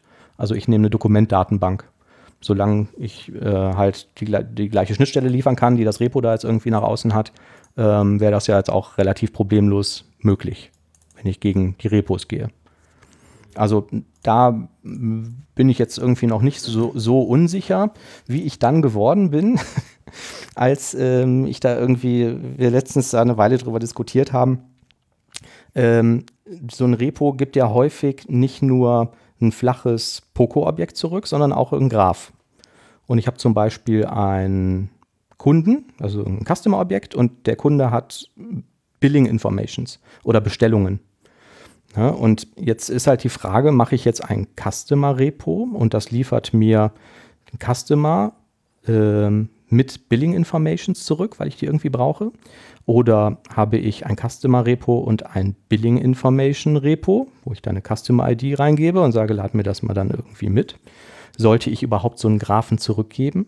Sollte ich nicht vielleicht irgendwie sagen, eigentlich wäre das ganz cool, wenn ein Repo auch das Datenmodell abstrahiert und das irgendwie als Poco flach klopft, so wie ich es gerade brauche? Weil aktuell, so wie ich die Repos meistens brauche, sind das meine Entity Framework Pocos, die da zurückkommen. Mhm. Und ähm, ich fahre mir einfach vollkommen unsicher in dem Fall, ne, ob das jetzt, also, weil ich, ich habe vorher nie drüber nachgedacht, sondern das einfach immer so gemacht. Jetzt, um in diesem Beispiel irgendwie zu bleiben, ne, liefere ich die Bestellung mit zurück in einem Customer-Repo oder nicht? Ist das die Aufgabe davon oder nicht? Ich habe keine Ahnung.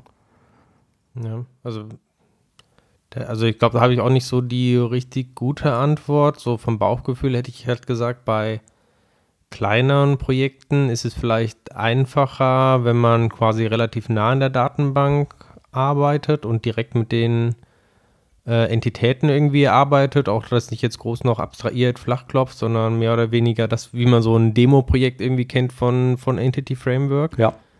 Weil ja, da gehen ja auch, auch so das direkt auf den Kontext, ne? Genau, hm. ja. Ähm, da hast du, denke ich, dann auch nicht so das, das Risiko. Ja. Wenn du jetzt wirklich in einem großen Projekt arbeitest, dann würde ich, glaube ich, eher dazu tendieren, die Methoden wirklich sehr, sehr spezifisch auf den aktuellen ähm, Use Case quasi auszurichten. Mhm. Also Allein schon, weil es das so einfacher macht dann für Unit-Tests und so. Ne? Wenn ich also jetzt eine Klasse habe und die ruft quasi von meinem, diesem Repository, was ich dann quasi geschaffen habe, nur eine einzelne Methode auf, die das schon mehr oder weniger ähm, in dem Format zurückliefert, wie ich das brauche, da kann ich das halt auch schnell irgendwie wegfaken. Ne? Kann sein, dass ich wahrscheinlich ist es so, dass ich mir jetzt in dem Fall viel zu viel Gedanken darüber gemacht habe. Ich hab Aber ich habe also tatsächlich die gleichen Gedanken auch in einigen Projekten ja. so gehabt und habe da auch noch nicht irgendwie so die, ja. die beste Lösung gefunden. Ich habe dann auch, nachdem wir da eine Weile, also wir haben es jetzt in dem Fall, wo es darum geht, gesagt, okay, jetzt äh, bei diesen Graphen zurückliefern, wir sagen, wir machen das auf maximal eine Hierarchieebene, also ein Cast, oder auf zwei Hierarchieebenen dann. Also ein Customer würde, da wäre es okay, wenn der jetzt die Orders mit zurückliefert, aber wenn an den Orders noch individuelle Billing Informations hängen, dann muss es dafür ein eigenes Repo geben, weil das wäre jetzt schon drei Hierarchieebenen und das ist auch relativ schwer irgendwie dann auch zu dokumentieren, sozusagen dieses Repo liefert das bis zu dieser Hierarchie zurück und so. Ähm, also das haben wir da jetzt einfach irgendwie beschränkt. Dann habe ich aber auch noch ein bisschen gegoogelt und ich habe mir gedacht, so, das müssen sich doch andauernd irgendwie Leute fragen, hat aber kaum was dazu gefunden, was ich ganz interessant fand. Ähm, was ich allerdings neu gelernt habe, war der Begriff der Leaky Abstraction. Hast du das schon mal gehört? Ja, aber ist das nicht genau das quasi, dass man eigentlich ähm, so die Sachen nach außen geben möchte, quasi, wie sie tatsächlich sind? Ja, also, ja, genau, ja. ja. ja. Nee, das Argument, also ähm, das habe ich häufig gelesen in dem Zusammenhang mit, äh, sollte mein Repo ein iQueryable zurückgeben oder nicht? Mhm. Wo, ähm, also da waren sich viele Leute einig, wo ich irgendwie Blogposts und so gelesen habe, die gesagt haben, auf keinen Fall, weil das wäre eine Leaky Abstraction, ne? damit kommst du wieder ganz einfach an den Data Store und kannst dann abfragen, was du willst, dann kannst du dir auch das Repo klemmen. Mhm. Ähm, das Weil gerade das äh, ja. fand ich in einigen Projekten gar nicht so schlecht, ja, äh, das, das zu halt machen, ne? weil ne? ja. du kannst es natürlich dann auch viel einfacher ähm, die Sachen zusammenbauen. Ne? Wenn jetzt ähm, du kannst also deine Query selber erstmal relativ generisch noch halten mhm. und wenn jetzt der ähm, der Client jetzt irgendwie das gleiche braucht, aber möchte es nochmal irgendwie filtern auf eine bestimmte Kategorie, brauchst du halt keine extra Methode, sondern kannst es auf dem iQueryable machen. Ne? Ja. Währenddessen, wenn man es nicht macht, dann ist aus meiner Erfahrung, geht man dann vielleicht schon manchmal hin und sagt, okay, dann mache ich halt kleinseitig noch den Filter, da kommen jetzt irgendwie 20 Datensätze vielleicht zurück, dann kann ich das auch irgendwie vielleicht noch ähm, auf dem Client halt irgendwie auf die zwei runterfiltern. Also wenn ich statt Mhm. iQueryable halt an iEnumerable einfach zurückgebe. Ne? Ja, stimmt, Ähm. genau. Dann in dem Zusammenhang fand ich auch noch ganz interessant ähm, der äh, Gedanke, also einfach mal drüber nachgedacht zu haben, wenn ich jetzt meinen Kontext abfrage und liefere da irgendeinen Customer zurück aus meinem Repo, dann ist der ja per Default immer noch mit dem Kontext verbunden, sofern der noch existiert.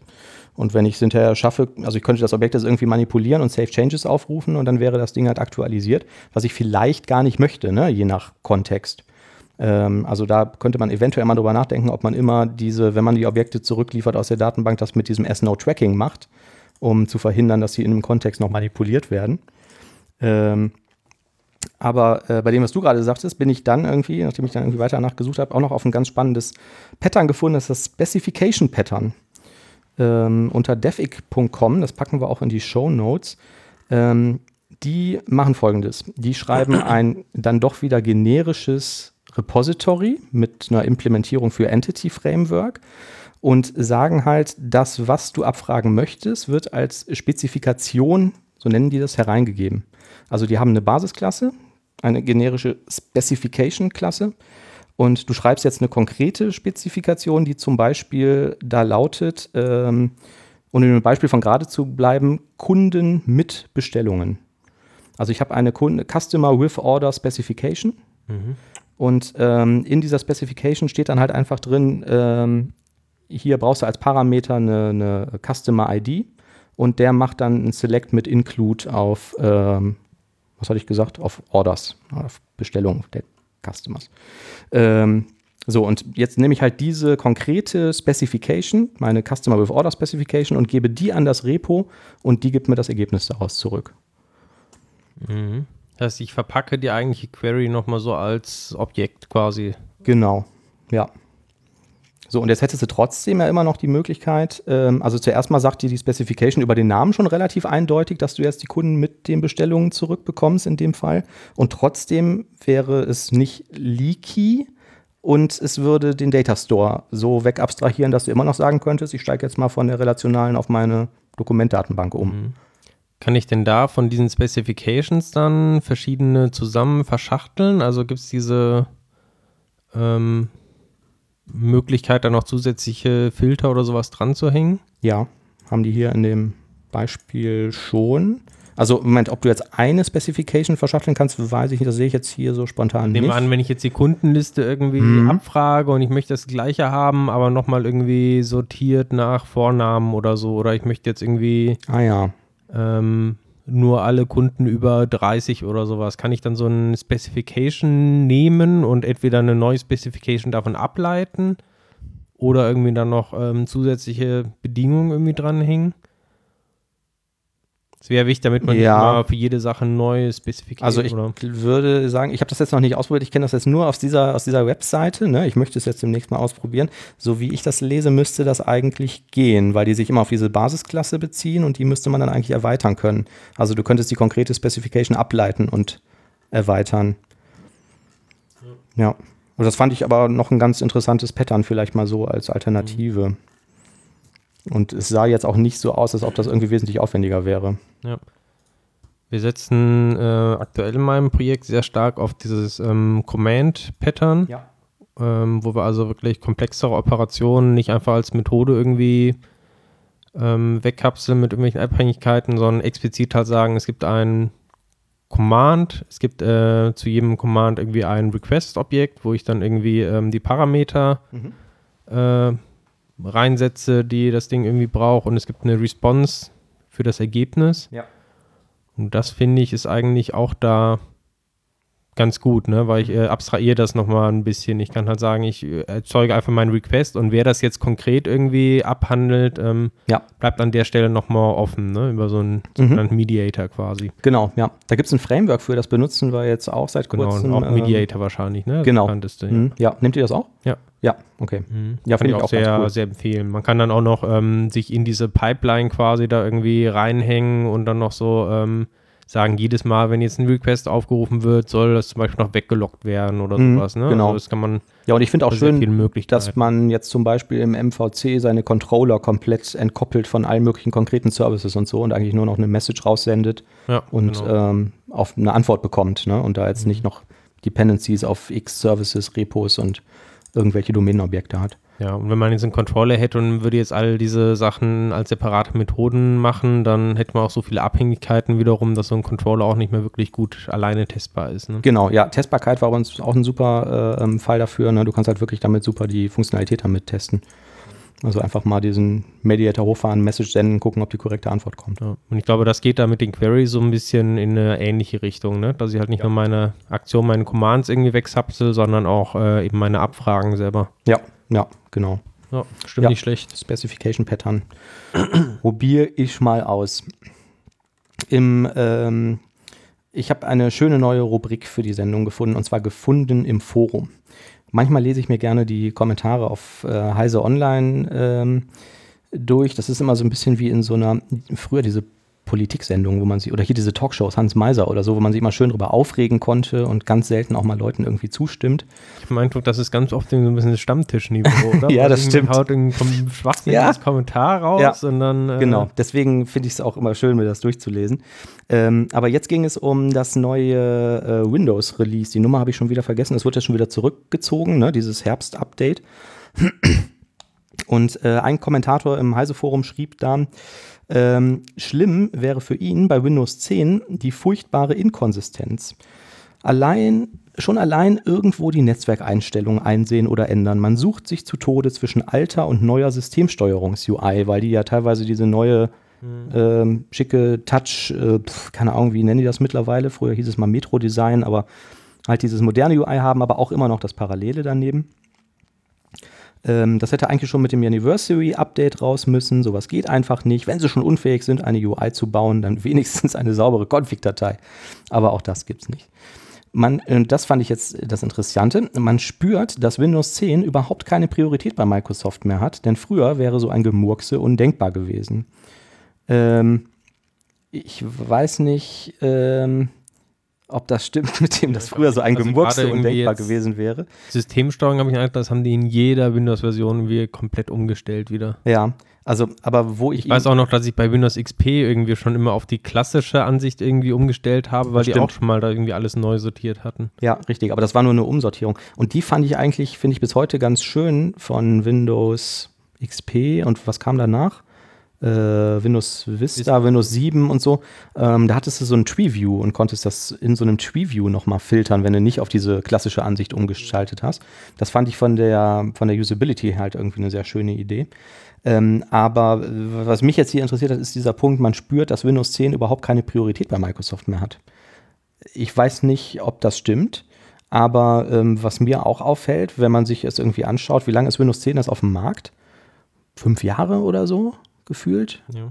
Und diese ganzen Updates, die da kamen, haben zwar immer irgendwelche Kleinigkeiten gebracht, aber so richtig voran ist es ja da jetzt irgendwie nicht gegangen, ne? Also, dass jetzt irgendwann mal war gesagt ja eine explizite Paradigmenumstellung, ne? dass Ja. wir gesagt haben, Windows 10 ist irgendwie das letzte richtige Windows und Mhm. die machen das jetzt kleiner. Ich glaube, Aber dieses immer wieder ein ist bisschen erstmal fünf verändern. Jahre. Ich- Also ist es wirklich schon so lange her? Habe ich jetzt mal Pi mal Daumen geschätzt. Weil ich Ich hätte jetzt irgendwie gesagt, so parallel mal suchen. Bereich drei Jahre oder so. ja, es gab, glaube ich, auch schon vier von diesen größeren Updates mindestens. Ne? Ja, aber ich glaube, die kommen ja alle halbe Jahre. Kommen alle halbe Ich Jahre, hätte ja. gedacht, so zwei bis drei Jahre. Ich ähm, such mal. Ähm, trotzdem habe ich subjektiv natürlich den Eindruck, dass es da wirklich relativ langsam vorangeht. Ich finde zum Beispiel persönlich, das ist natürlich Geschmackssache, die Benutzeroberfläche auch relativ hässlich. Wenn du die Farben nicht umstellst mit diesem schwarzen Balken da unten und so, ich finde, das sieht doch alles so ein bisschen deprimierend aus und mich wundert, dass das nicht mal irgendwie verändert wird. früher war ja ein Merkmal von jedem Major Windows Release, dass die Benutzeroberfläche auch immer wieder ein bisschen anders aussah. Genau, daran merkt man es vielleicht. Ansonsten hätte ich gesagt, jetzt zwischen den Windows-Versionen, jetzt so wahnsinnig viele Änderungen gab es da jetzt auch nicht. Also mhm. äh, du hast fast recht gehabt, wir treffen uns in der Mitte. Am 29. Juli 2015 kam Windows 10 raus, also es sind jetzt dreieinhalb Jahre. Mhm. Bisschen weniger. ja, aber ich warte auch irgendwie immer drauf, dass da jetzt mal, mach mal irgendwie ein größerer Sprung kommt, wobei ich auch nicht sagen kann, was ich eigentlich haben möchte. Aber ich weiß zum Beispiel bei macOS wurde mehrfach die Benutzeroberfläche irgendwie zumindest mal ein bisschen moderner, dann wurde das irgendwie plastisch dreidimensional, dann haben sie gesagt, das ist jetzt wieder out, jetzt machen wir das flach in so einem Material Design. Der Hauptfokus liegt ja irgendwie drin, Windows immer mehr in die Cloud zu bringen. Ne? Ich weiß nicht, ob das mit ja. Windows 10 kam, ich glaube schon davor, dass du irgendwie dich ähm, mit deinem Microsoft-Konto auch direkt bei Windows anmelden kannst. Äh, dann kam die ganze Cortana-Geschichte, ähm, die sie da irgendwie verbaut haben. Jetzt haben sie, glaube ich, ziemlich viele Sachen auch gemacht, dass man sich mit Android auch synchronisieren ja. kann. Ja, genau. Ähm, Clipboard in der Cloud, ne? Genau. Übergreifend, ja. Ich glaube, die haben tatsächlich auch viele von diesen uralten Programmen, die es schon immer gibt, ähm, Stück für Stück aufgeräumt, ne? Mit ja ob das jetzt der Taschenrechner ist, irgendwie mit Windows 10 kam oder auch irgendwelche anderen kleinen Sachen. Mhm. Ähm, dann haben sie im Bereich 3D Printer werden jetzt, glaube ich, direkt unterstützt. Ähm, die haben ein 3D-Malprogramm, also also sie haben schon immer irgendwie einen Fokus auf ein bestimmtes Gebiet und machen da was. Ich habe jetzt nicht den Eindruck, dass es wirklich weniger geworden ist. Also zwischen Windows 7, Windows 8 ist mhm. auch nicht so viel passiert, so gefühlt. Ja, zwischen sieben und acht, glaube ich schon. Acht hatte doch dann dieses, dieses Kacheldesign und diese, äh, das neue Startmenü und so, ne, was ist bei Windows 7, das haben sie einmal dann komplett getauscht. Sieben, ich, nee, ich glaube, acht war das erste, wo es das gab. War das nicht beim 7 so, dass die es nur so eine kleine Variante haben? Beim 8 haben es, ich weiß auch nicht. Nee, nee, nee. In, 8, in Windows 8 war das immer im Fullscreen-Modus, wenn du die Windows-Taste gedrückt hast. Genau. So. Bei dem Windows Server 2012 ist ah. es heute noch so. Und ähm, das haben sie dann wieder so ein bisschen zurückgeschraubt. Mhm. Aber ja, ich weiß auch nicht, ob es wirklich stimmt. Ich, keine Ahnung, man müsste jetzt irgendwie messen können, wie viel Arbeit haben wir da vorher reingesteckt und wie viel machen wir heute noch. Das verrät man uns ja wahrscheinlich nicht. Ähm, mir fällt aber auf, wenn ich zum Beispiel so ein Microsoft Office starte auf Windows oder auf Mac, hat das jedes Mal mit jedem Major-Update wieder irgendwie eine, eine frische neue Oberfläche. Ne? Das ist ja immer relativ modern gestaltet. Da wird mal teilweise das gesamte UI-Konzept über den Haufen geworfen. Ne? Das sieht jetzt immer erst wieder vor einer Woche oder zwei genau. das Ding plötzlich anders aussehen. Ja, und das sieht, finde ich, richtig schick aus. Ne? Das sieht auch irgendwie einigermaßen modern aus. Wahrscheinlich auch touchfähig, wenn man ähm, jetzt irgendwie das passende Gerät dazu hat und so. Und vor allen Dingen am Aussehen, finde ich, könnte man jetzt langsam echt mal was tun, weil ich finde das so ein bisschen, ich finde es einfach hässlich. Das ist jetzt natürlich sehr ähm, ähm, persönlich äh, meine Meinung. Aber das ist ja auch ein Grund für viele Leute, ähm, das zu benutzen oder nicht, glaube ich, das Aussehen. Ne? Also sieht cool aus, ist mit Sicherheit irgendwie ein Grund, womit Apple viel, äh, viel Zeugs verkauft hat in den letzten Jahren oder Jahrzehnten. Ja, das fand ich einen ganz interessanten Beitrag dafür. Visual Studio Tipps hatten wir in den letzten Sendungen mal und äh, dann war es mal wieder verschwunden. Jetzt habe ich mal wieder einen entdeckt, den ich ganz nett fand. Manchmal habe ich es irgendwie, wenn ich an einem langsamen Rechner sitze und ich möchte mal schnell ein Fenster, also diese Docking Windows von Visual Studio, die reißt du irgendwie ab und schiebst sie irgendwo anders hin. Mhm. Und dann passiert es mir ab und zu, ähm, dass die nicht da sind, wo ich sie jetzt eigentlich haben wollte. Und habe sich jetzt irgendwie in die falsche Ecke gedockt und so. Und dann sage ich, nein, ich wollte ihn ganz anders haben. Und äh, ich will erstmal, dass das Ding wieder da ist, wo es vorher war. Ja. Und dann reißt man das wieder ab und fummelt das wieder dahin, dass es da ist, wo es vorher war. Was man stattdessen machen kann, man macht einen Steuerung Doppelklick. Also Steuerung gedrückt halten, einmal doppelklicken auf die Titelzeile und das Ding springt wieder dahin zurück, wo es vorher war. Ja. Ist das nicht ein Knüller? Ja, ich muss mal, also mir passiert es manchmal, dass ich bei diesen angedockten Fenstern, die normalerweise ganz unten in der Standardkonfiguration sind, mit Debug, äh, mit Output äh, und. Fehlerliste mhm. und sowas, das dass ich da abreiße. aus Versehen irgendwie dieses ganze Ding irgendwie da abreiße. Ähm, oder vielleicht auch nur eins, ich weiß nicht. Auf jeden Fall, ich versuche das dann zurückschieben, aber ich bin dann irgendwie, ähm, schieb das dann so, dass es irgendwie nicht angedockt ist, sodass die Tabs unten sind, sondern dass es sich irgendwie verhält wie dieser Editor, also dass die Tabs quasi oben sind Ja. und es sich irgendwie merkwürdig dann verhält. Genau. Wenn man einmal in dieser Situation drin bist, Mhm. Dann gibt es irgendwie auch keine einfache Möglichkeit, das alles wieder in den Ursprungszustand zu kriegen, ohne jedes einzelne Fenster manuell quasi nochmal unten anzudocken. Stimmt, genau. Also das ist mir irgendwie schon mehrmals passiert. Ich muss mal gucken, ob das tatsächlich auch durch Steuerung, Doppelklick Ja, irgendwie dann. in dem Fall habe ich es jetzt noch nicht probiert. Ich habe das halt Das relativ häufig, dass ich irgendwie sage, okay, jetzt kompilieren, ne? irgendwie Steuerung Shift B gedrückt. Und während das Ding läuft, denke ich, ach hier, dieses Unit-Test-Fenster schiebe ich mal auf den zweiten Monitor, dann ist der Rechner gerade irgendwie unter Last, dann hakelt das irgendwie und schwupps hat man das falsche Fenster irgendwie abgerissen oder eins dahin geschoben, wo man es gar nicht haben wollte. Und dafür ist das super praktisch, weil Steuerung Z funktioniert da natürlich nicht, aber Steuerung gedrückt halten, Doppelklick auf die Titelzeile und alles ist so, äh, wie es vorher war. Tja, haben wir noch Nachrichten? Ein oder zwei. Hast du gesehen, dass äh, Microsoft dem OIN-Konsortium beigetreten ist und seine Patente 60.000 Stück an der Zahl zur Verfügung gestellt hat? Hab ich gelesen und hab mich natürlich sofort gefragt, OEN, was ist das denn?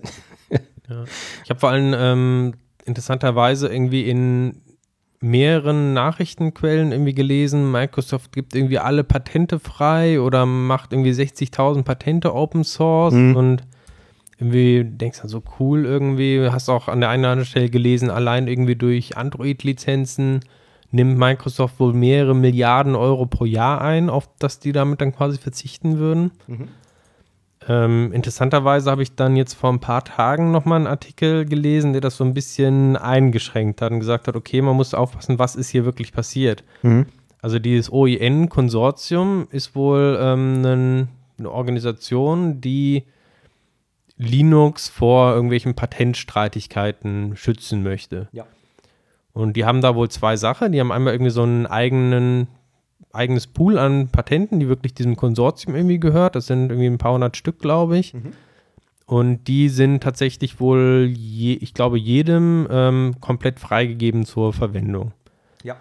So, und dann gibt es noch verschiedene Mitglieder, die wiederum ihre eigenen Patente einbringen und innerhalb der Mitglieder quasi ein gegenseitiges Agreement machen, dass sie sich gegenseitig diese Patente lizenzieren oder auch nutzen können von den anderen, aber immer im Rahmen der, Ver der Entwicklung für Linux Ja. für Linux-Systeme. Also es ist explizit nicht so, dass ich jetzt einfach irgendwie die Microsoft-Patente nehmen kann und mir jetzt irgendein Tool oder sowas schreiben kann, ähm, um, ja, wo das halt irgendwie verwendet wird, sondern Mhm. es geht halt wirklich nur, wenn es um Linux-Entwicklung geht. Mhm. So habe ich das Und- auch verstanden. Das heißt, wenn ich jetzt für meine Waschmaschine, wo kein Linux drauf läuft, etwas nutze, was ein Microsoft-Patent ist, was auch in diesem OEN-Konsortium eingebracht wird, hat das erstmal nichts damit zu tun.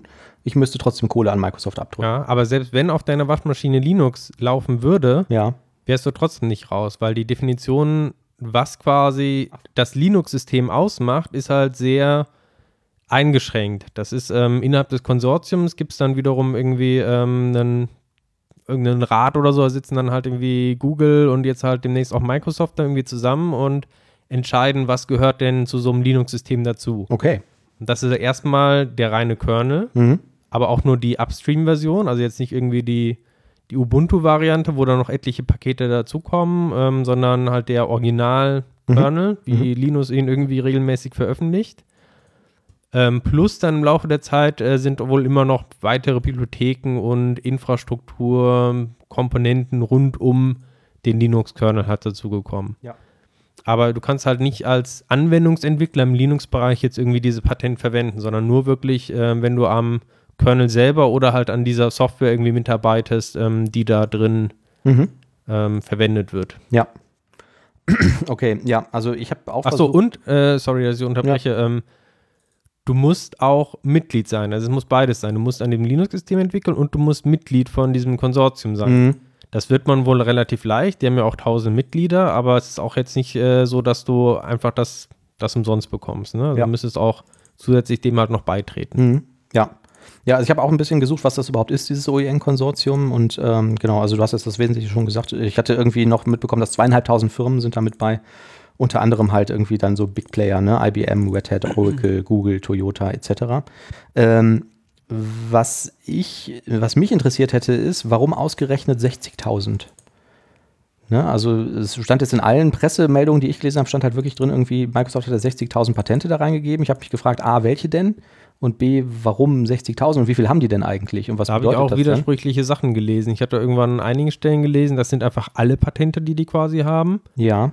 An anderen Stellen äh, habe ich gesehen, dass da einige Sachen wohl explizit ausgeschlossen wären. Ja, also was ich gelesen hatte in einer Quelle, die ich auch noch verlinken kann, ist, äh, Windows ist erstmal komplett raus. Also alle Patente, die Windows betreffen, sind nicht in diesen 60.000 enthalten. Ja. Wobei, ich bin mir halt auch nicht so sicher, ob da genau wegen diesen Einschränkungen, die ich gesagt habe, dass es sich halt auf die Systementwicklung beziehen muss, mhm. dass es halt verschiedene Ansichten gibt. Also dass theoretisch zwar alle Patente in dem Pool zur Verfügung stehen, aber dadurch, dass nicht alle Patente quasi auch genutzt werden momentan innerhalb des Linux-Systems, dass sie einfach keine Anwendung finden. Also ein Beispiel, was ich auch gesehen habe an vielen Stellen, ist die sogenannte XFAT-Patent. Mhm.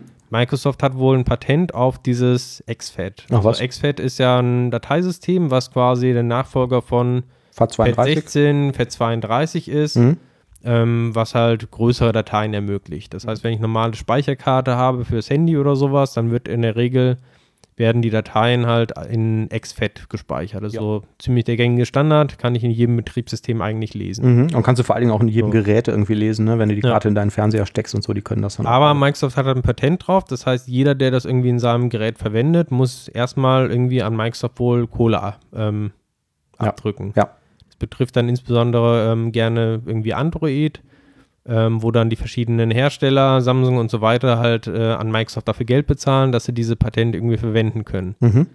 So, XFAT wäre aber jetzt äh, davon nicht freigegeben, wohl durch diese Patentvereinbarung, weil XFAT ist wohl nicht Teil des Upstream Linux-Kernels. Okay. So, und dadurch zählt es quasi nicht unter die Definition des Linux-Systems und dann gibt es auch nichts, was du da irgendwie, wo das irgendwie Anwendung finden würde. Ja. Das heißt, es gibt vielleicht ähm, Hersteller, also mich würde eigentlich wundern, wenn es irgendwie eine Ubuntu oder sowas, gehe ich mal davon aus, das kann auch irgendwie Fett normalerweise lesen. Mhm. Ähm, aber wahrscheinlich haben die entweder dann eine Vereinbarung mit Microsoft, zahlen da entsprechend Gebühren oder es ist irgendwie, man muss sich das äh, inoffiziell dann irgendwie vielleicht noch dabei laden. Ich weiß nicht genau, wie es funktioniert. Aber nach dem, was ich gelesen habe, scheint es wohl nicht irgendwie ähm, in dem Patentumfang drin zu sein, weil es einfach ähm, nicht die Linux-Systementwicklung betrifft. Okay. Wenn aber jetzt jemand wahrscheinlich hingeht und würde das als Teil des Linux-Systems integrieren, in den Kernel reinbringen, das würde akzeptiert werden, dann wäre es wahrscheinlich dann auch durch diese Patentgeschichte abgedeckt. Mhm. Okay. Ja, also ich konnte da jetzt auch keine wirklichen Details finden. Ich habe eine Quelle noch gefunden. Ähm, allerdings war das auch irgendwie eine Newsseite oder ein Blog, die hatten auch keine richtige Quellenangabe. Ich weiß nicht, wo sie das jetzt her hatten. Ähm, da wurde gesagt, ähm, dass eventuell weitere 30.000 Patente noch dazukommen. Das wird wohl gerade irgendwie noch Microsoft intern geprüft und dass dann die Community darüber informiert werden soll, welche Patente das denn jetzt eigentlich waren, die da insgesamt ähm, eingebracht wurden. Ähm, also anscheinend weiß man das in dem Moment auch noch nicht genau. Dann habe ich mich aber gefragt, Moment, 60.000 plus die 30.000, die dazukommen, das wären 90.000 Patente. Wie viele Patente haben die denn eigentlich? Und äh, auch da konnte ich jetzt irgendwie nichts Dolles finden bei Google-Recherche. Was ich gefunden habe, ist äh, dieses Statistikportal Stat, Statisa. Ähm, die sagen halt, von 2008 bis 2017 haben die eine Aufzählung der Patente, die Microsoft dort ähm, bekommen hat. Und das waren so im Durchschnitt ungefähr 3000 im Jahr. Das heißt, über diesen Zeitraum müssten die so auf 27.000 gekommen sein. Ich weiß nicht, wo dann nochmal irgendwie die mehr als dreifache Menge an Patenten eigentlich herkam. Aber es hat ja schon so an, als wenn diese 60 oder 90.000 dann so schon ziemlich das klingt mit so, als wäre das eigentlich sind, alles, ne? was ja. es gibt. Ne? Wobei eine andere Quelle dann irgendwie wieder sagt, aber wie gesagt, das war immer schwer nachzuprüfen, weil keiner da irgendwie offiziell äh, irgendwie Microsoft-Quellen genannt hat oder referenziert ich meine, Microsoft kauft ja auch gerne andere Firmen auf und wahrscheinlich ja. kaufen die dann damit auch äh, direkte Patente ein. Das mag sein, dass die dann vielleicht da nicht extra ja. nochmal erfasst werden, weil die einfach in deren Besitz übergehen. Ne? Irgendeine andere Quelle sagt halt einfach, das, was die da jetzt eingebracht haben, werden im Wesentlichen Sachen, die Cloud-Lizenzen oder irgendwie Cloud-Server und sowas äh, betreffen würden. Aber ähm, auch da, also ich weiß nicht, mir kam das echt wahnsinnig, wahnsinnig viel vor. Ähm, bei der Suche danach, wie viele Patente die eigentlich haben, ähm, habe ich dann noch, noch mal ein Beispiel gebracht das, äh, oder entdeckt. Das weiß ich jetzt nicht, ob das auch da übergegangen ist, dieses Patent in das OIN-Konsortium. Ähm, Und jetzt gerade, wo ich es zeigen will, schlägt mir der äh, Adblocker dazwischen. So, aber Sekunde, hier habe ich es gleich. Und zwar ist das ähm, das Vögelchen-Patent von Microsoft. Ähm, das, der Titel des Patents im Original ist Modulating the Behavior of an Animated Character to Reflect Beliefs Inferred about a User's Desire for Automated Services. Das Verhalten einer animierten Figur anpassen, um die angenommenen Bedürfnisse eines Anwenders nach automatisierten Diensten wiederzuspiegeln. Wenn jemand eine E-Mail liest, heißt es jetzt hier in der Begründung, und nebenher ein Programm zur Terminverwaltung läuft, berechnet eine Software die Wahrscheinlichkeit, dass der Anwender einen Termin im Zusammenhang mit der E-Mail einrichten will und entscheidet dann, ob ein Dienst automatisch gestartet oder der Anwender zunächst in einem Dialog verwickelt werden soll.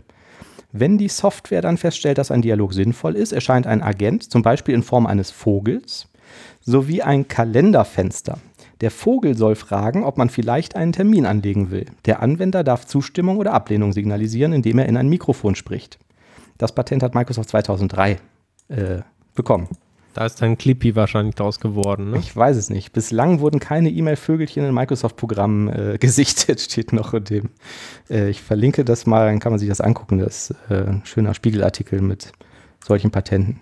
Also ich weiß jetzt nicht, ähm, ob sich das wirklich auf diesem Niveau dann abspielt, was dort, was dort eingebracht wurde.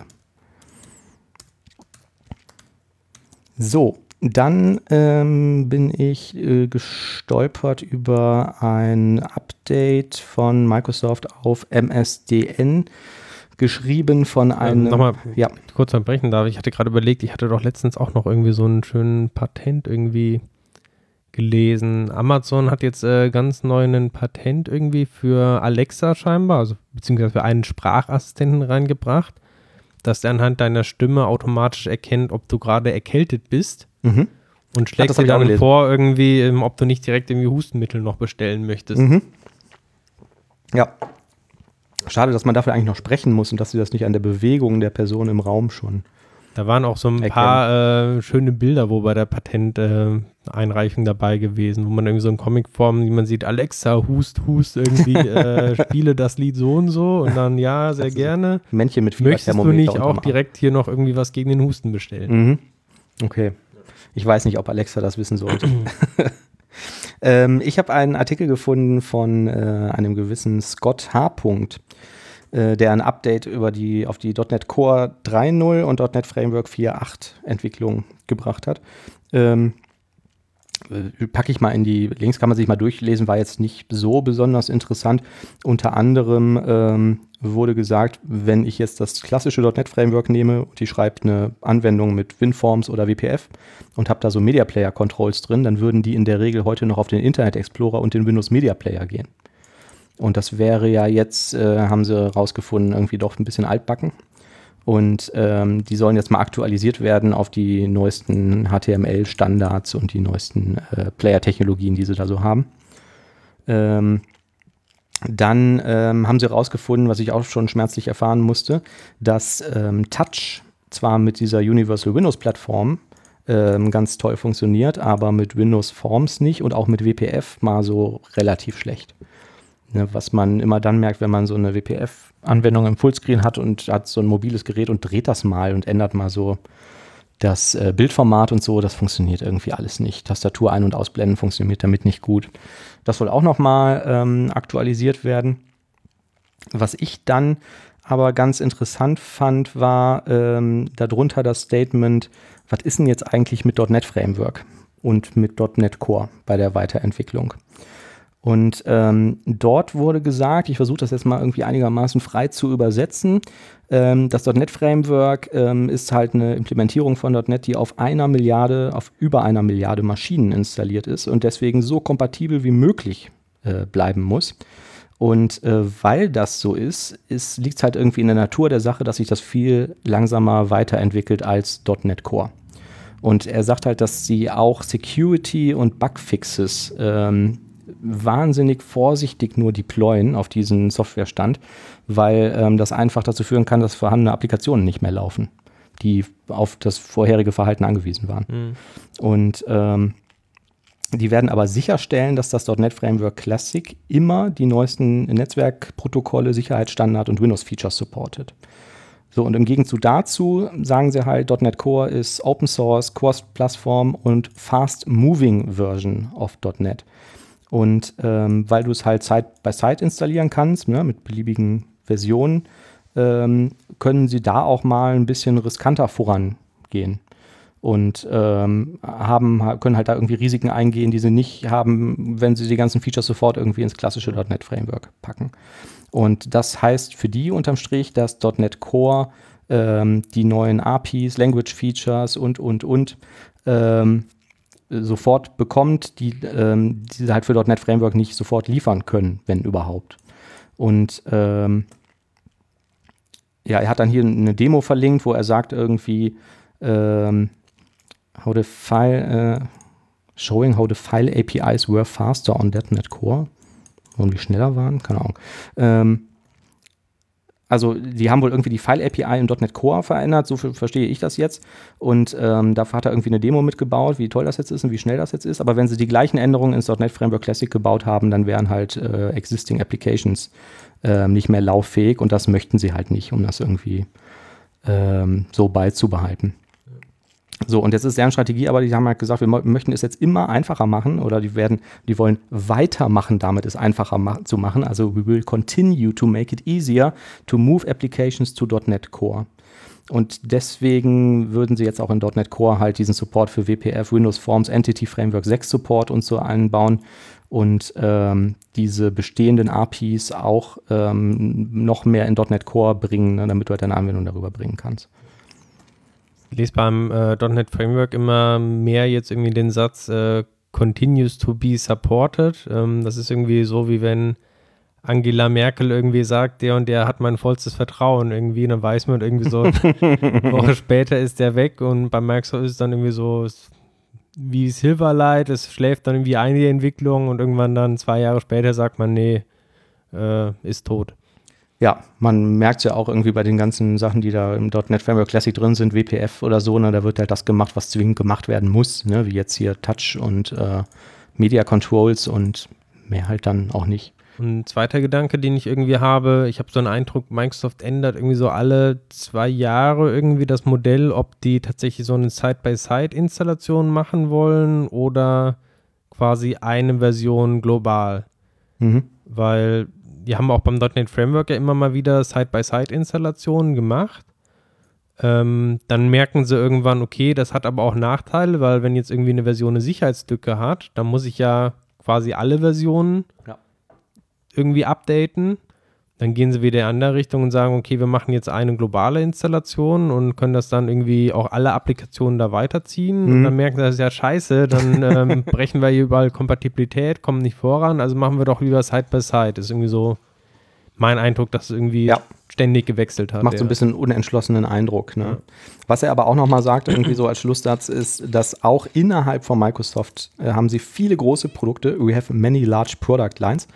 Äh, die auf dem .NET Framework Classic basieren und die auch weiterhin darauf gepflegt werden sollen oder weiterentwickelt werden mhm. sollen. Also es klingt jetzt auch nicht so, als ob sie irgendwann mal äh, im nächsten Monat sagen, ach übrigens, das ist jetzt abgekündigt, macht mal alles auf Core oder so. Ne? Ja. ja, aber geht halt nur langsam voran, wenn überhaupt. Fand ich ganz interessant. Ähm, du hast doch hier auch so ein Alexa. Ah, jetzt ist es direkt angesprungen. Ich weiß nicht, ob man das auf dem Mikrofon gehört hat. Die Ruhr-Uni Bochum hat äh, rausgefunden. Entschuldigung, das weiß ich leider nicht. das hat man wahrscheinlich gehört. Die Ruhr-Uni Bochum hat eine Sicherheitslücke gefunden in dem, und hat ähm, ein, ein psychoakustisches Modell geschaffen. Ne? Das kennen wir irgendwie von, von MP3 ähm, oder allen möglichen aktuellen Audiocodecs, wo halt gesagt wird, wir filtern Sachen raus, die das menschliche Ohr nicht hören kann ähm, um Texte da drin zu verstecken, die das menschliche Ohr nicht hören kann. Alexa aber wohl, beziehungsweise Kaldi. Kennst du Kaldi? Ja, leider war die Homepage davon offline, als ich das recherchieren wollte. Deswegen konnte ich es nicht wirklich rausfinden. Kaldi ist eine Spracherkennungs-Toolkit, Framework, äh, was ähm, offen ist und unter der Apache-License ähm, steht und was angeblich fast alle von diesen Geräten äh, verwenden sollen, um die Sprache zu erkennen. Und ähm, ja, wenn man sich jetzt irgendwie mit Spracherkennung beschäftigt, dann weiß man wahrscheinlich, was das, äh, also auf Wikipedia steht, es würde lineare Transformationen supporten. MMI, Boosted MMI, MCE, Discriminative Training, äh, Deep Neuronal Networks, ich habe keine Ahnung. Also irgendwie muss das irgendwie eine ganz tolle Spracherkennungsplattform äh, Plattform sein und die läuft halt auf allen diesen Geräten und damit haben die es dann geschafft, Bestellungen zum Beispiel aufzugeben, ohne dass du das hören konntest. Ja, da habe ich aber auch noch eine, schon vor Monaten irgendwie mal so eine Nachricht gelesen, auch zu äh, Alexa. Und da hatten die was ähnliches. Also die haben dann zum Beispiel gesagt, wenn man äh, irgendwelche Befehle halt aufnimmt, Sprachbefehle, Mhm. und man verdoppelt jetzt irgendwie oder man ja doch, ich glaube, man verdoppelt jetzt irgendwie die Frequenzen oder sowas. Dann führt das immerhin in dem Gerät noch, in den Mikrofonen oder sowas dazu, ähm, dass dann halt bei der halben Frequenz gibt es halt auch irgendwie Resonanzen, Ja. Ähm, so dass das wiederum dazu führt, dass die Sachen trotzdem erkannt werden. Und du kannst halt durch Halbierung oder Verdoppelung, wie auch immer, wenn du es geschickt machst, dann Mhm. hast du halt irgendwelche Sachen, die nicht mehr im hörbaren Bereich liegen Mhm.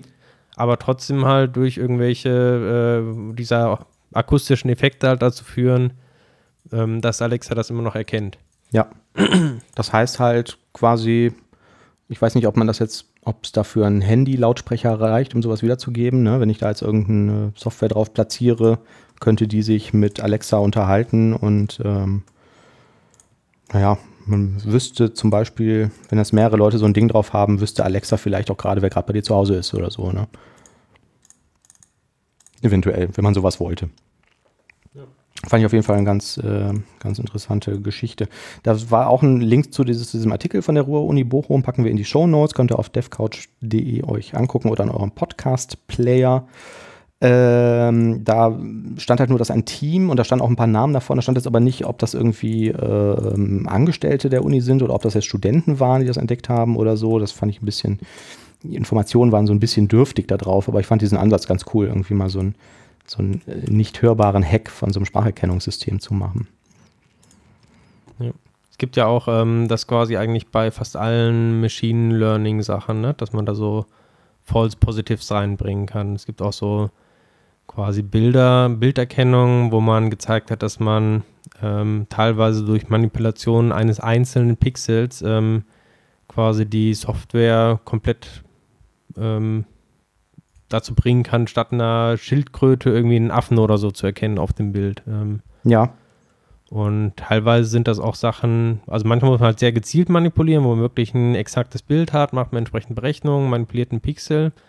Manche dieser Sachen sind aber auch extrem stabil gegenüber ähm, Veränderungen jetzt des, ähm, des Blickwinkels. Also ich kann tatsächlich ein Bild dann irgendwie ausdrucken, auf dem Papier halt das vor die Kamera und es wird quasi zielsicher falsch erkannt, weil ich das Bild halt so manipuliert habe, Mhm. ähm, dass es halt für die Software anders aussieht jetzt als für den Menschen. cool. Kann ich das mit autonom fahrenden Autos machen? Also Das- der Geheimagent, der russische, der den englischen Verräter umbringen will, zieht dem einen Pulli an, der dazu führt, dass das Auto ihn nicht mehr erkennt und dann wird er überfahren. Ich glaube, da steckt so ein bisschen immer implizit da drin, dass es äh, man halt genau versucht, diese Gefahr halt zu erforschen. Ähm, bisher braucht man häufig tatsächlich dann noch ähm, relativ guten Zugriff auf den Aufbau von so einem neuronalen Netz, dass man das irgendwie analysieren kann, berechnen kann.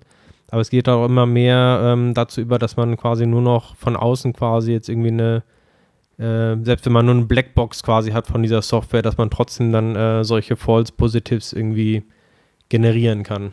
Das Ja. ist quasi ein aktives Forschungsgebiet. Ja, coole Sache. Da unsere Folge jetzt schon äh, relativ lang ist, würde ich vorschlagen, wir haben hier jetzt noch drei Themen in unseren Show Notes, dass wir uns eine davon aussuchen. Thomas, du darfst wählen. Hm. Das mit dem Kapital, das würde mich mal interessieren. Ähm, da bin ich über eine Studie gestoßen. Das war ein Artikel auf Heise Developer von Stripe. Stripe, kennst du? Anbieter, Zahlungsplattform. Nee. Ähm, Kenne ich zufällig, weil Ich kenne nur Wirecard, das war in letzter Zeit ständig in den Nachrichten. Ja, das ist, ähm, ist glaube ich, ein Konkurrent von denen. Also ähm, Stripe sieht man auch relativ häufig. Ich kenne das, weil wir das mal für irgendein Projekt evaluiert haben. Ähm, die machen halt einfach eine Online-Plattform für Zahlungsabwicklung, was unfassbar komplizierter Scheiß ist, ne? weil du irgendwie Bankschnittstellen haben musst und das muss halt alles unfassbar reliable sein und du möchtest irgendwie Betrugsprävention und und und haben und so. Und Stripe ist halt einer der größten Anbieter dafür, für diese Online-Zahlungsgeschichte. Und ähm, die haben eine Umfrage in Auftrag gegeben und ähm, die haben weltweit 1400 Entwickler und Führungskräfte aus verschiedenen Branchen in Deutschland, Frankreich, Großbritannien, USA und Singapur befragt ähm, und sind zu dem Schluss gekommen, dass es für Unternehmen heute viel einfacher ist, an Kapital zu kommen, als an die dringend benötigten Spezialisten, sprich Softwareentwickler. Also Risikokapital für irgendeine schöne Projektidee, kein Problem.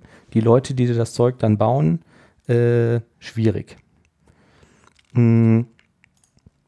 Zu den wichtigsten Ergebnissen der Studie zählen neben Erkenntnis, dass sich viele Firmen aktuell mehr um die Verfügbarkeit von Entwicklern als um Kapital sorgen, dass sich Entwickler im Schnitt 17 Stunden in der Woche mit der Wartung veraltete Software befassen müssen und dass zu wenig in neue Systeme investiert wird. Also, dass allgemein Entwickler gesucht werden, weiß nicht, kriegt wahrscheinlich jeder so in dem, dem Umfeld mit, ne? Mhm, genau. Die Befragung ergab, dass unter anderem, dass 34 Prozent der Manager sich darum sorgen, wie sie die Softwareentwickler für ihre Firma finden, wohingegen nur 27 Prozent die Sorge hegen, mehr Kapital zu beschaffen. Na gut, der Unterschied ist jetzt nicht so groß, ne? 37. Weil ich auch immer 27. wieder gelesen habe, ähm, das war zumindest das Fazit in den letzten Jahren, was jetzt Gehälter angeht, dass zwar der Mangel da war, aber es hat sich jetzt nicht irgendwie besonders ähm, in Stundensätze oder so ausgewirkt. Jetzt war nur beim letzten Studie, ich glaube, das ist jetzt auch nur ein Wochen oder Monate her von Heise, glaube ich, wo es gab, das war das erste Mal, dass man jetzt wirklich schon einen spürbaren Anstieg auch der Gehälter und Ja. Stundensätze irgendwie gemerkt hat. Ne? Genau, ja, habe ich jetzt auch aus mehreren Quellen gehört. Das ähm, würde ich dann auch in die nächste Sendung äh, schieben. Es gab eine neue Freelancer-Studie von Freelancer Map, weil das dauert jetzt einfach zu lange, das jetzt im Detail zu beschäftigen. Unterm Strich kann man sagen, jetzt ist so ein Punkt, wo man zum ersten Mal merkt, dass da wirklich signifikant mehr Geld bezahlt wird. Und ähm, das ist nicht nur das Ergebnis von dieser Studie gewesen, das habe ich auch noch aus einer anderen Quelle, auch auf Heise, ähm, aus irgendeiner anderen Studie ziehen können. Also man hat so den Eindruck, dass es langsam für viele Unternehmen wirklich eng wird. Volkswagen hat jetzt auch schon irgendwie so ein Kompetenzzentrum gebaut, ähm, wo sich mal die, äh, ähm, die Leiter der Ausbildung bei Volkswagen Gedanken drüber machen sollen, wo die denn eigentlich die ganzen Entwickler herbekommen, die denen fehlen und wie man vielleicht Leute mal zügig ausbilden kann, ähm, um Entwickler zu werden. Fand ich ähm, so ganz äh, interessant, diese Studie, und äh, hat mich dann aber natürlich wieder dazu gebracht, auf die Kommentare im Forum zu klicken. Und da habe ich ein paar ähm, Sachen rausgesucht. Ähm, ähm, Deep Purple schreibt, es gibt keinen Fachkräftemangel, sondern nur zu viele Unternehmen, die meinen, Fachkräfte zum Mindestlohn einstellen zu können oder zu wollen. Ich kann nur jedem, auch jedem Hochschulabgänger raten, sich nicht mit weniger als 80.000 Anfangsgehalt abspeisen zu lassen. Mit vier Jahren Berufserfahrung müssen deutlich über 100.000 drin sein. Ich, er hat jetzt die Währung nicht dazu geschrieben. Ja, wahrscheinlich irgendwie Dollar in Amerika, wenn jetzt irgendwie in Silicon Valley oder so wohnst. Ja, keine Ahnung. Also, keine, ja, weiß ich nicht. Kann man mit Sicherheit nicht pauschalisieren, was er sagt. Also, ich kenne auch viele Softwareentwickler, die, für die das halt auch irgendwie ein Job ist, ne? Die dann da irgendwie acht Stunden am Tag hingehen und die da jetzt auch nicht besonders engagiert sind oder so, ne? Um es irgendwie mal fröhlich auszugeben. Und da jetzt pauschal zu sagen, na, jeder von denen muss jetzt 80.000 Euro verdienen, keine Ahnung. Lutz schreibt, ich würde auch keinem raten, Entwickler zu werden. Auch nicht meinen Kindern. Macht lieber Wirtschaftswissenschaften mit irgendwelchen kruden Zusatznamen und übe dich darin, große Reden zu schwingen. Das macht viel mehr Sinn. mag sein. Ähm, auch noch ganz schön, wo sollen die höheren Gehälter denn herkommen?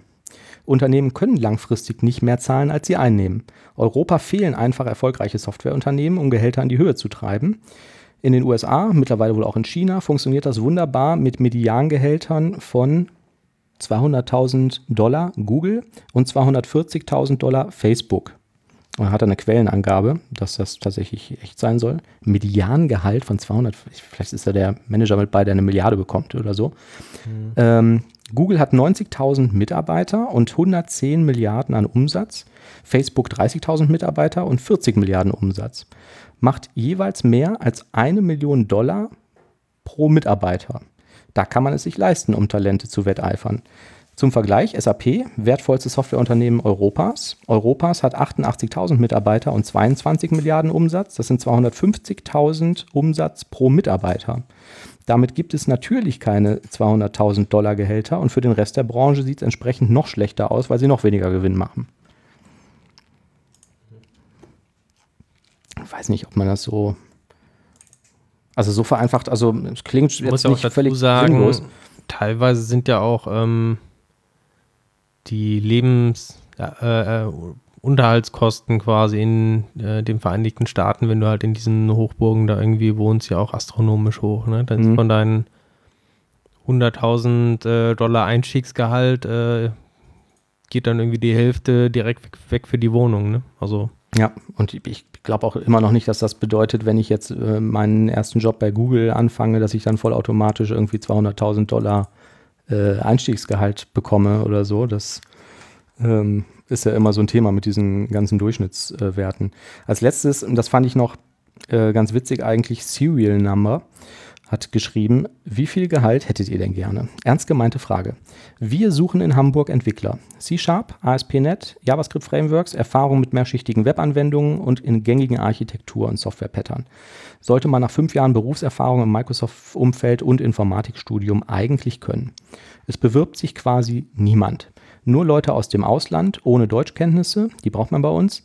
Wir zahlen als großes Unternehmen vermutlich mehr als viele andere Firmen. Bei uns muss man nicht reisen, hat mehr Urlaub, kein variables Gehalt, flexible Arbeitszeiten, kaum Überstunden, kann man zeitnah abbummeln, Homeoffice, HVV-Karte, das ist wahrscheinlich da der ÖPNV oder so, jegliche Arbeitsplatzausstattung, die gewünscht ist und so weiter. Aber es bewirbt sich niemand.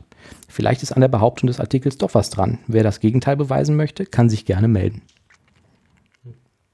klingt ja eigentlich zu gut, um zu wahr zu sein. Ich habe den Herrn mal angeschrieben und habe gesagt, hör mal, wir machen hier so einen Podcast, da hören sich Leute an, die Interesse an Softwareentwicklung haben. Gib mir doch mal einen Link zu der Stellenausschreibung. Wollte er aber nicht. Ich äh, weiß nicht, er hat dann irgendwie gesagt, ja, hm, hm, hm, er hätte jetzt irgendwie so viel negatives Feedback da auf diesen Post bekommen und das will er jetzt nicht noch weiter auswälzen und äh, irgendwie, er wäre ja auch nicht Sprecher des Unternehmens und vielleicht möchten die das ja auch gar nicht, bla bla bla. Ähm, das klang mir so ein bisschen dann irgendwie nach, äh, ich ruder mal lieber schnell zurück, weil ich äh, kann mir auch nicht vorstellen in Hamburg, dass sich da wirklich niemand drauf bewirbt. Ja, also da muss irgendwas nicht stimmen. Ich habe auch ja das Problem in vielen Projekten erlebt, dass sich durchaus auch Leute mal vorstellen, bewerben, natürlich auch oft über irgendwelche, ähm, ja, ähm, wie sagt man, Vermittler oder sowas, die natürlich dazwischen hängen und beauftragt werden, Leute zu suchen, die einfach häufig die nötige Qualifikation nicht haben, ne? wo es dann ja. wirklich an Basics eigentlich irgendwie fehlt. Mhm. Ähm, heißt, man findet schon irgendwie Leute, aber wirklich qualifizierte Leute zu finden, ähm, das ist tatsächlich wohl schwierig. Woran es genau liegt, weiß ich auch nicht. Das glaube ich auch, ja, das kann ich mir gut vorstellen. Andererseits, ähm, in den Firmen, in denen ich so rumkomme, wundere ich mich aber im Gegenzug auch, dass da so wenig und wenn es passiert, so schlecht ausgebildet wird. Also das mit dem Fachkräftemangel ist, der kommt ja jetzt nicht über Nacht total überraschend oder so. Ne? Da frage ich mich schon, warum macht man sich diese Fachkräfte nicht irgendwie in großen Unternehmen? Ja, das stimmt. Also das kann man ja, weiß ich nicht, wenn es irgendwie eine, eine Fachinformatiker-Ausbildung ist oder mit äh, Werkstudenten, die man schon früh irgendwie mit dem Unternehmen in Verbindung bringt. Ich sehe das relativ selten. Schade, ja, fand ich auf jeden Fall Ganz interessant. Also Kapital zu finden ist leicht, Entwickler schwer. Wir sind durch. Jetzt fehlt uns der Oliver, der irgendwie noch einen wahnsinnig schlechten Gig zum Outro erzählt. Schade eigentlich, ich muss dann nächstes Mal zwei Gags machen. um Gottes Willen. Und am Ende werden wir wieder verklagt. Okay. Ähm, ja, empfehlt uns weiter, gebt uns 5 Sterne auf iTunes, ähm, klickt auf devcouch.de helfen und nominiert Thomas und mich als MVP. Oliver auf gar keinen Fall, der erzählt nur schlechte Witze. Ähm, was haben wir vergessen? Weiß nicht. Wahrscheinlich nichts. Ansonsten hören wir uns in äh, hoffentlich 14 Tagen wieder. Ciao. Tschüss, Kiss.